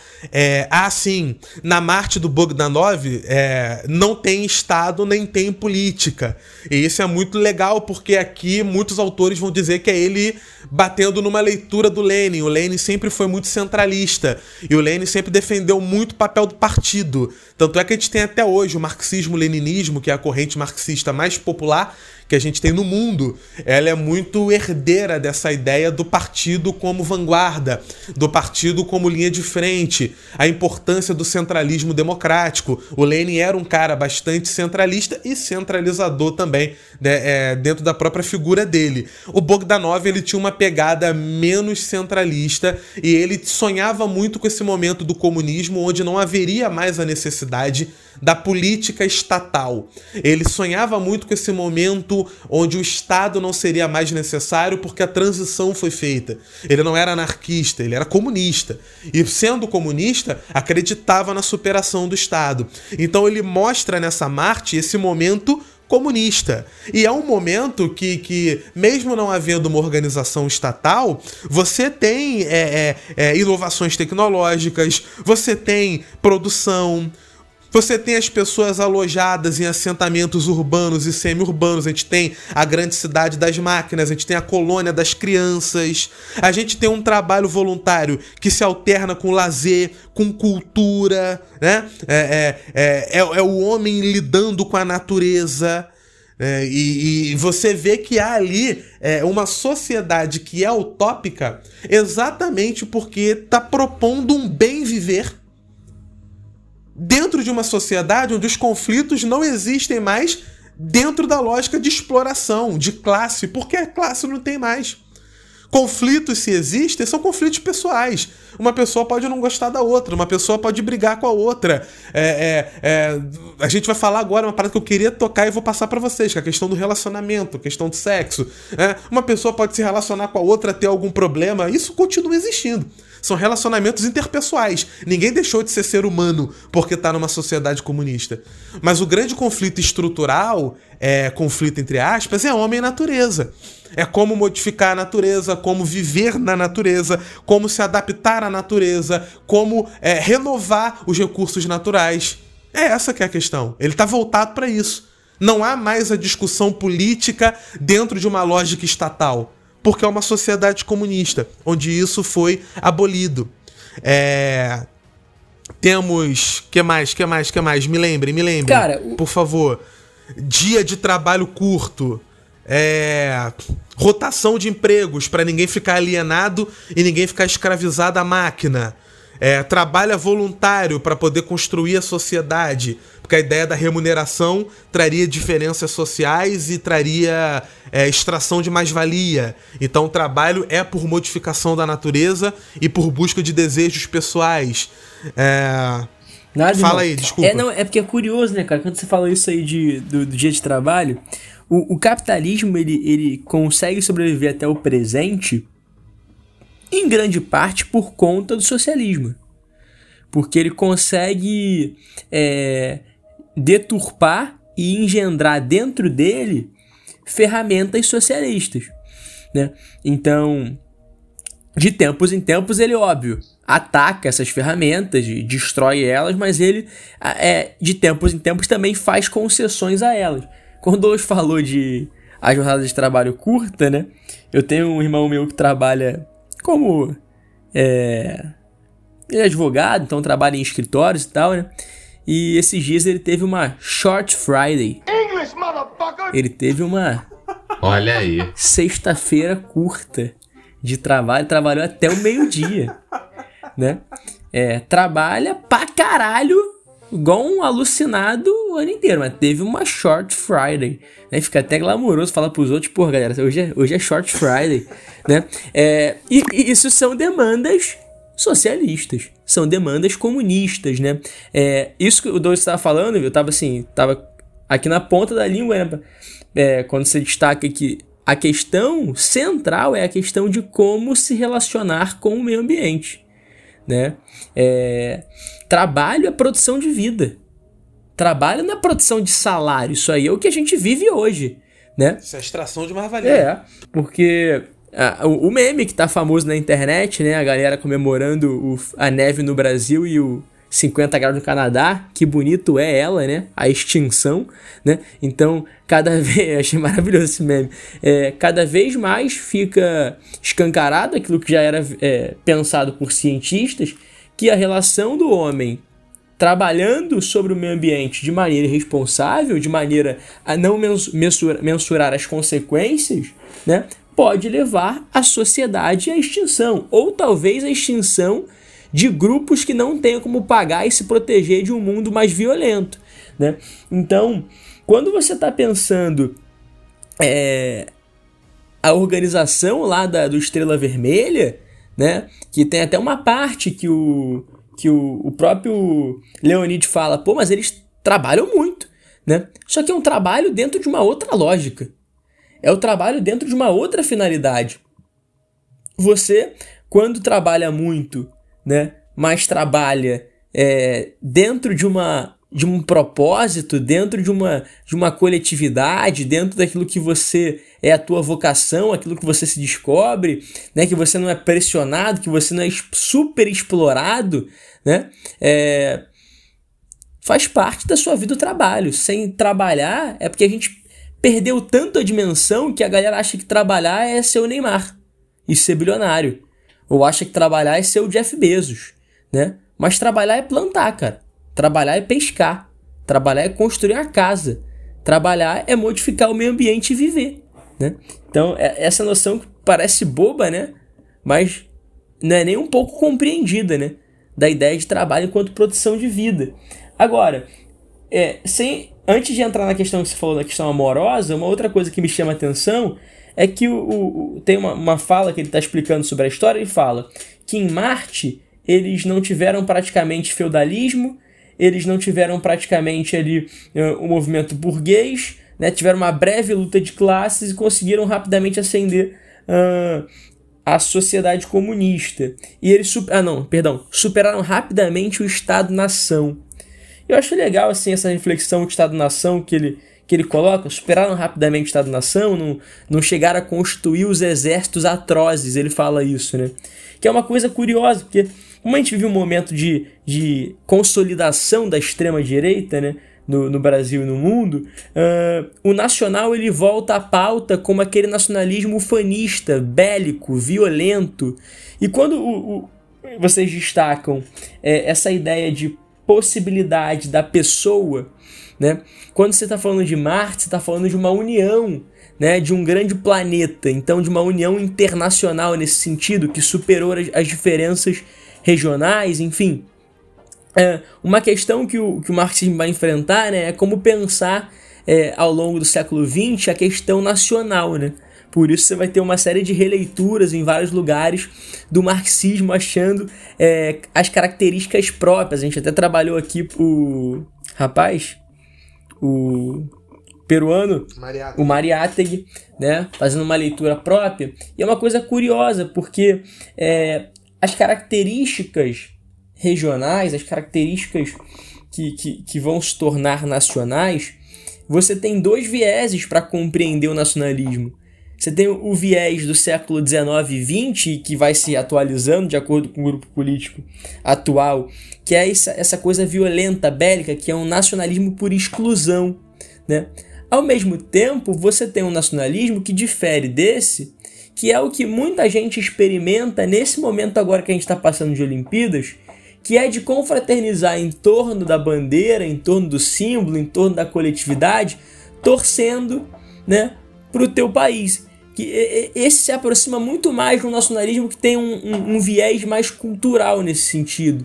Né, de compartilhar símbolos, signos, é, é, trejeitos, cultura, né, que não se dá é por exclusão. Mesmo a galera torcendo pra japonesa cair do skate com 13 anos, né? Ele, ele não chega a ser violento, né? Ele é cultural. Então, nesse sentido, o que o, o, o tá falando, né? De internacionalismo, eu acho que esse marxismo internacionalista não se choca com esse nacionalismo cultural. Porque aqui é justamente a percepção de que a diferença é, se dá na igualdade. Como eu reconheço o outro enquanto homem que trabalha igual a mim para modificar o planeta e viver de maneira justa, pouco importa se ele fala russo e eu falo português, desde que a gente consiga se comunicar em algum momento, ou eu aprendendo russo ou ele aprendendo português, né? É, e talvez a, dificuldade é, de criar uma língua que unifique, né? porque o inglês vai unificar, mas vai unificar a um preço muito alto, né? Que é a bala, né? Que é a bala, que é a violência, né? Que é, que é o sangue negro, né? Que a gente analisou no filme passado, né? Que, que leva e força e drena, né? É, as energias. Então, eu acho que essas diferenças podem acontecer dentro desse nacionalismo cultural. Jamais, nunca dentro desse nacionalismo bélico, ufanista, que é o que historicamente persegue o comunismo. Né? Então, a, o nacionalismo varguista, por exemplo, né? mas sobretudo o nacionalismo da ditadura militar brasileira, ame ou deixo, né? é esse é esse nacionalismo que vai perseguir. E até por isso a percepção de alguns partidos comunistas de colocar né, Partido Comunista PC do Brasil, né, o, o da Itália, para poder mostrar esse traço próprio, né, esse traço peculiar. E eu aproveito para poder fazer essa, essa conexão e meio que trazer, talvez da minha parte, os últimos temas que eu queria levantar, que são alguns dos mais importantes dentro da lógica cultural, né? É, a gente tem ali um coletivismo, a gente tem um anti-individualismo, a gente tem um espaço grande para escolha pessoal, né? A liberdade pessoal, muito bem representada. O Bogdanov talvez seja o que melhor representa a diferença entre liberdade pessoal e individualismo. A gente vê individualismo como liberdade pessoal. E ele está mostrando que é o contrário. O individualismo é o que nos escraviza. Ele é, é exatamente nisso. por ser anti-individualista que a sociedade comunista é a favor da liberdade pessoal. É tudo voluntário, né? É tudo voluntário, nada é constrangido. E alguns elementos eu queria levantar aqui nesse, nessa minha intervenção. Eu citei a colônia infantil é, e a gente falou de educação. A educação lá é coletiva, como o Viúgo já citou lá, eu não vou nem é, mergulhar. A arte é muito valorizada. Tem um museu de arte e o Museu de Arte é um puta de um programa que todo mundo faz. Porque a arte é extremamente valorizada. A arte é representação humana. A arte é expressão. O George Lucas, o diretor, produtor, né, conhecido por Guerra nas Estrelas e outras obras, mas o Star Wars principalmente, o George Lucas ele deu uma entrevista não muito tempo atrás que ele estava falando da história do cinema e ele falou que, na opinião dele, o entrevistador estava falando sobre a montagem soviética e o que, que teria acontecido no cinema soviético se o Stalin não tivesse acontecido, se a União Soviética não acontecesse do jeito que foi, se fosse uma sociedade capitalista plena como os Estados Unidos, que tipo de obras maravilhosas a gente não poderia ter tido. E o George Lucas fala, cara, na boa, intelectualmente falando, eu acho que os cineastas soviéticos tinham mais liberdade do que a gente. E aí o cara fica assustado. Como assim? Ele fala, cara, porque os governos soviéticos, você faça a crítica que queira fazer no ponto de vista político, econômico, etc., na cultura, eles eram extremamente abertos à expressão cultural da classe trabalhadora. Então, é, um monte de filme com temas extremamente polêmicos não tinha censura para cortar. Falava de sexualidade, falava de, de é, é, é, de crime, falava de tudo. Os temas mais tabus que o cinema norte-americano vai começar a trabalhar na nova Hollywood nos anos 70 é, era uma parada que já estava sendo trabalhado no cinema soviético, no cinema italiano. E, e, ele fala, ó, eles tinham liberdade intelectual e criativa, que por muito tempo Hollywood não teve. Seja porque tinha um escritório de censura que não deixava a parada acontecer até o iníciozinho da Guerra Fria, seja depois porque é, é, o sistema hollywoodiano é um sistema que privilegia os grandes produtores e grandes estúdios, que vão valorizar apenas aquilo que pareça que vai dar dinheiro imediato, que vão pegar trabalhos espetaculares de roteiristas excelentes, vão picotar a porra toda para poder botar interesse amoroso babaca, final feliz, escroto, etc, para poder tornar a parada palatável, mais consumível. E ele fala, cara, tem muito gênio da nossa, da nossa arte que foi tolhido a vida inteira por causa do nosso sistema. Então, o, os soviéticos, na minha leitura, tinham mais liberdade do que a gente. E eu achei maravilhosa essa entrevista. Hashtag receba, né? É, cara, espetacular. Porque Toma aqui o Bogdanov tá mostrando lá em 1908 o quanto eles valorizam a arte. Por que, que eles valorizam a arte? Porque a arte é a expressão humana. O cinema, é, a gente falou de atuação muito no Sangue Negro, é, o cinema, o teatro, a pintura, é, a filosofia, tudo isso é parte do mesmo elemento, que é a mente humana tendo liberdade para criar. Olha a quantidade de coisa maravilhosa que a gente faz quando a gente tem liberdade para criar. A gente, meu irmão, a gente muda o mundo, a gente cria é, novas oportunidades, a gente transforma mundos de sonho. Não é o capital que faz isso, é a mente humana que faz isso.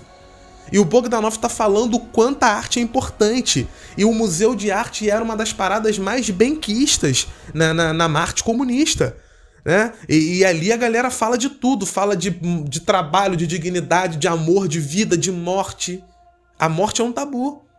A gente tem no, no, no, no Estrela Vermelha, no hospital, tem um setor que eram os quartos onde a pessoa podia se matar se ela quisesse.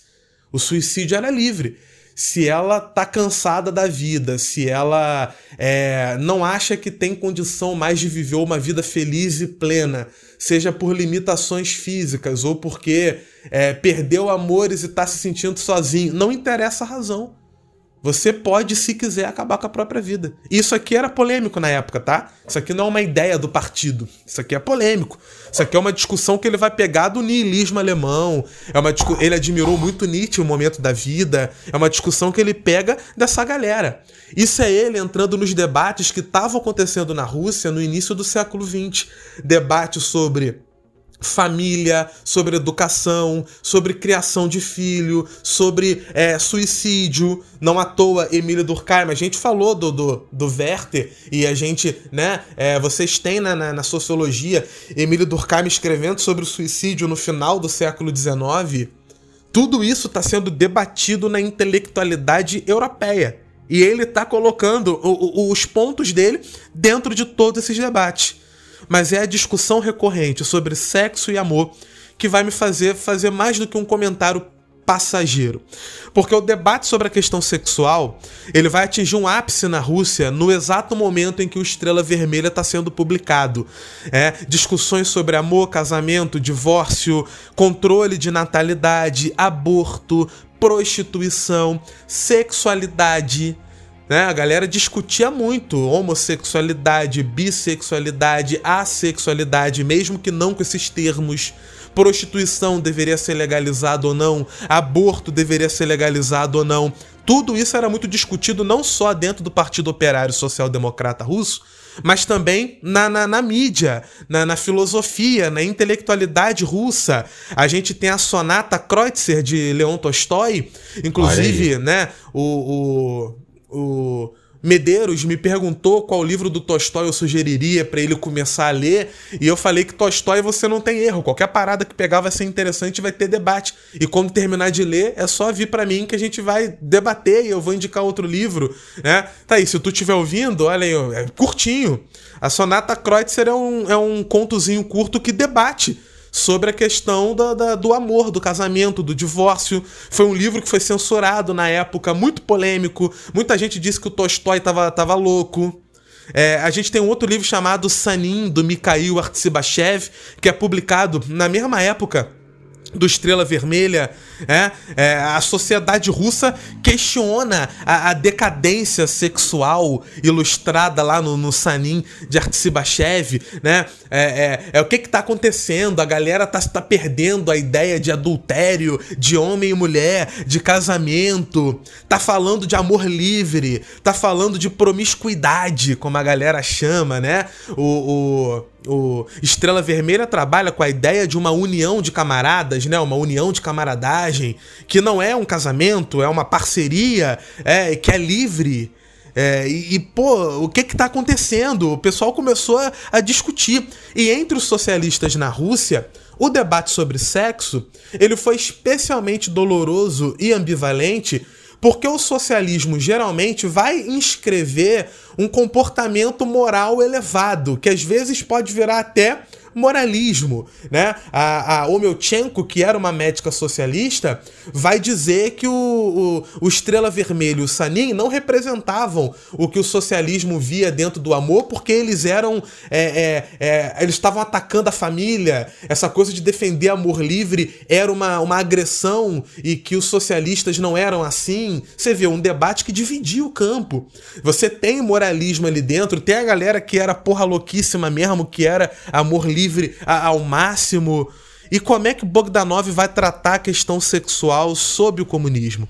O Leonid, na verdade, lembra o Sanin, o amoralista vulgar da criação de Artsibachev, porque ambos amam a vida, ambos zombam da noção de dever moral, mas a semelhança termina aí, porque o Salim, para quem não leu, é um, um libertino selvagem, um sedutor que despreza todos os valores tradicionais, todas as causas moralistas, é um bom vivan no seu sentido mais extremo e radical.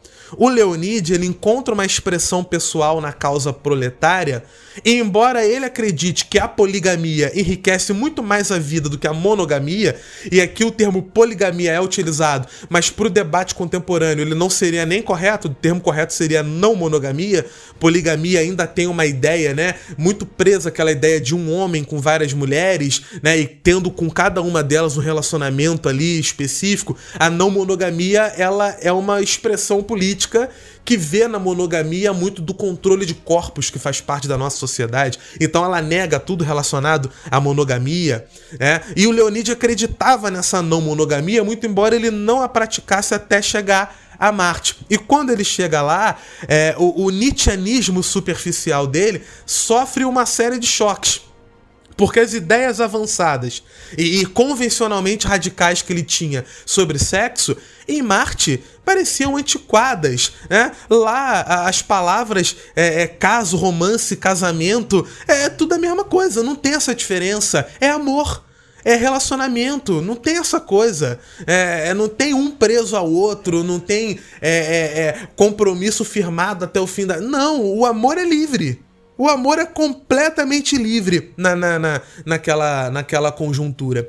E me fez lembrar particularmente uma autora que eu amo muito, que é Alexandra Kolontai, que é o maior nome do feminismo marxista do início do século, que vai ser inclusive ministra do governo Stalin e que open tem vários textos. Open bar, de, open bar de literatura para vocês aí tá, hoje, tá? Ah, eu me empolguei um pouco, desculpa, me empolguei um Não, pouco. Não, vai, manda ver, por favor.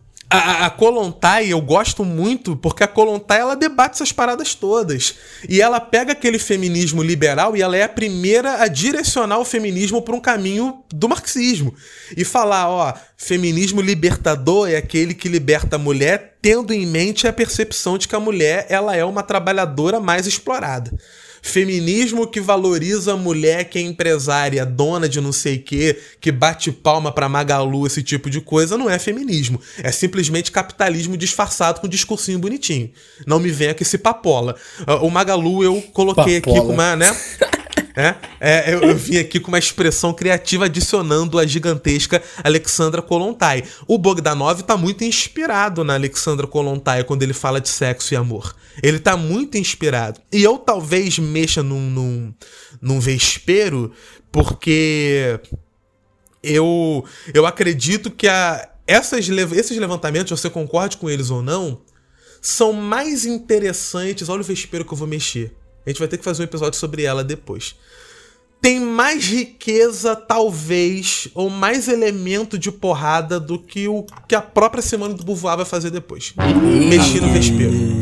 Mexi no vespeiro. Dos mesmos Mexi inventores da crítica a Hannah Arendt. Vem aí. Não, eu gosto da Simone do Beauvoir. Eu gosto. Eu acho, inclusive, que a galera não lê. Eu te, acho, não, tenho certeza que a galera não lê Simone do Beauvoir.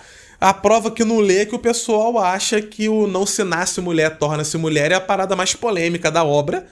Numa obra onde ela defende a remoção das glândulas mamárias como uma maneira de se colocar contra a hipersexualização do corpo feminino. É, é uma coisa muito boa, viu? Que a galera não lê. A galera não lê e aí resume uma autora gigantesca a uma frase que você pode colocar no seu perfil do Twitter.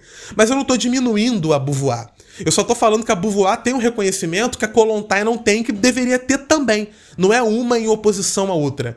É porque uma tem, a outra não tem. Por isso que eu fiz a comparação para provocar, ah, entendeu? Mas aí é propaganda, Dá pra entender né? mais ou menos? Dá, dá. Hã? Aí é propaganda, né? Porque a Kolontai é comunista É, e tem exato. que ser apagada, né? Exato, exato, exato. Foi só uma tentativa de provocação, não foi pra diminuir a Beauvoir, não. Até porque eu não quero diminuir alguém que eu Não, tu é macho gosto, apesar de talvez ter críticas, né? Pode, vamos, pô, a gente pode fazer um episódio sobre ela um dia. Mas vamos ver, vamos ver, vamos ver se a galera curte a ideia ou não, né? Vocês que dizem pra gente, é, vocês pautam muito do que a gente faz, mesmo que a gente tenha a nossa própria cabeça também. A gente lê muito o que vocês escrevem. Que marqueteiro safado! Não, não. Inclusive, se o, o, o Kim ele tiver ouvindo até agora, a gente não. Chegaram a responder ele lá, não, né? Hum, não sei do, do que. O Kim mandou uma mensagem pra gente no privado falando sobre o espiritismo e a defesa da sociedade de classes. Ele foi respondido não? Não, não. Eu vi a mensagem, tá? Não sei se o Kim tá ouvindo até agora. Eu vi a mensagem é, é, e eu tenho discordâncias imensas sobre elas que eu não fiz em forma de, de, de escrito lá, porque eu acho que eu ficaria o dia inteiro escrevendo. É, mas eu concordo que muita gente dentro do movimento espírita é conservador e defende a reprodução do capitalismo sem perceber que o está fazendo ou percebendo de maneira ridícula. Brasil, coração do mundo, pata do evangelho, fala abertamente que o capitalismo é o único meio possível. Mas a gente está falando de espiritismo, que é também onde o Leon Denis vai escrever socialismo e espiritismo, dizendo que o socialismo era o único horizonte onde o espiritismo poderia se encaixar e vice-versa. Que uma sociedade socialista deveria ser espírita, porque 100% materialista ela não seria uma libertação total. Então a gente tem que saber que se eu recortar livros, eu posso fazer o argumento que eu quiser. E o mesmo livro dos espíritos que está recortado lá na mensagem é um livro onde o próprio Allan Kardec vai defender que a reencarnação ela é o elemento que iguala todo mundo, independente de raça, credo e classe social. Porque se eu posso reencarnar rico ou pobre, não faz sentido manter uma sociedade de ricos e pobres. Há muita gente dentro do espiritismo que é de esquerda, tá? E eu posso te indicar vários desses nomes. Eu não respondi lá porque eu não poderia fazer da maneira que eu fiz aqui. É apenas um parênteses para poder mostrar que a gente lê tudo que a galera manda. A gente não ignora, não, tá? É, Eu, indico, eu indico o nome espírita de esquerda aí, muito conhecido. Co Coutinho Douglas. Nada, pelo amor Pode de Deus. ler. Pelo Pode amor ler. de Deus. Fuxica É. bastante da vida do amigo. Nunca fui na palestra do amigo que meter essa agora, mas beleza então. tá beleza. Olha aí. Mas você vê como é que é um livro que, que é. Ele tem muitos elementos. E aí, pra finalizar minha fala, que eu tô a meia hora falando que vou finalizar e não finalizo, no final do Estrela Vermelha, o Bogdanov faz uma referência bastante fugaz ao Velho da Montanha. Me lembrou de um amigo nosso que se auto-intitulava o Velho do Rio. Olha Saudade aí. Santana, beijo no coração. Não sei nem se ele ouve a gente, mas se ouvir, é, esse aí é um dos. É uma das figuras que marcam a vida de todo mundo. É, o Bogdanov faz uma referência ao velho da montanha, que seria um líder revolucionário inestimável, obstinado, mas um tanto conservador, um tanto inflexível. Ele estava se referindo claramente ao seu camarada Lenin. Lenin e Bogdanov, como eu falei, se desentenderam por causa de questões táticas, mas também filosóficas. A controvérsia filosófica, ela começou a emergir alguns anos antes, quando Bogdanov começou a abraçar as teorias epistemológicas de Ernst Mach, que era um cientista austríaco que negava a existência de um mundo material independente do observador. O Ernst Mach defendia que o mundo ele era percepção organizada. Então eu tenho uma existência material, só que essa existência material só faz sentido pelo sentido que o observador dá a ela. O Bogdanov adorava essa, essa proposta do, do Ernst Mach. Ele Hello, aceitou. Kant. Hã? Hello, Kant. É, é. Ele aceitou o empiriomonismo, como era chamada essa proposta do Mach, é, que é, na verdade, como o próprio Guzmão já evidenciou, apenas uma versão de uma ideia muito mais antiga, é, e ele vai defender que o marxismo deveria adotar o empiriomonismo em oposição àquilo que se pensava na época. E ele foi muito ostracizado não só pelo Lenin, o George Plekhanov, que é chamado por muitos como pai do marxismo russo, ele escreve uma carta para o Bogdanov, e na carta ele chama o Bogdanov de gospodin, que seria senhor, e não camarada, que é a maneira como os comunistas se relacionavam, se relacionam até hoje. E o Bogdanov ficou muito triste, ele ficou muito magoado. Ele respondeu a carta falando: Por que, você não me chamou de camarada? Eu ainda sou seu camarada. Só porque a gente discorda, eu não sou mais seu camarada? E o, o Plekhanov não respondeu. Falou, o senhor está errado, não sei o que, não sei o que lá, não chamou de camarada. E o Lenin, ele tinha desprezo intelectual pelas ideias do Ernst Mach. E esse desprezo intelectual ele vai demonstrar num ensaio chamado Materialismo e Empiriocriticismo, onde ele vai deixar claro que o Bogdanov estava tentando levar o marxismo para um caminho que não era mais marxista. E que, independente da percepção do observador, Fome, opressão e exclusão social existem, você observando ou não. Você pode, inclusive, não observar e ainda assim ela existir. E que o que ele estava fazendo era desmaterializar o marxismo. Inclusive, ele vai ser irônico sobre o Estrela Vermelha. O Lenin vai falar que o Estrela Vermelha era Canaã do, do, do, do Bogdanov. Era Jerusalém prometida, onde ele transforma Marte nada mais do que num sonho patético que serve para divertir o trabalhador entre um momento de exploração ou outro, mas que não ajuda em nada no caminhar da revolução. O problema deles era maior. O, eles, como eu falei, eles foram amigos por um tempo, eles foram fundadores. Parte da xadrez fudeu a amizade. Exato, né? Eles foram fundadores do partido. É, o, o próprio Bogdanov ele cuidava da parte financeira ele era um dos grandes líderes do soviético de São Petersburgo e o Lenin confiou a ele a parte financeira até que ele, inclusive, desviou vários dos fundos. ele desviou vários dos fundos para algumas operações. Não, não, não, não, não.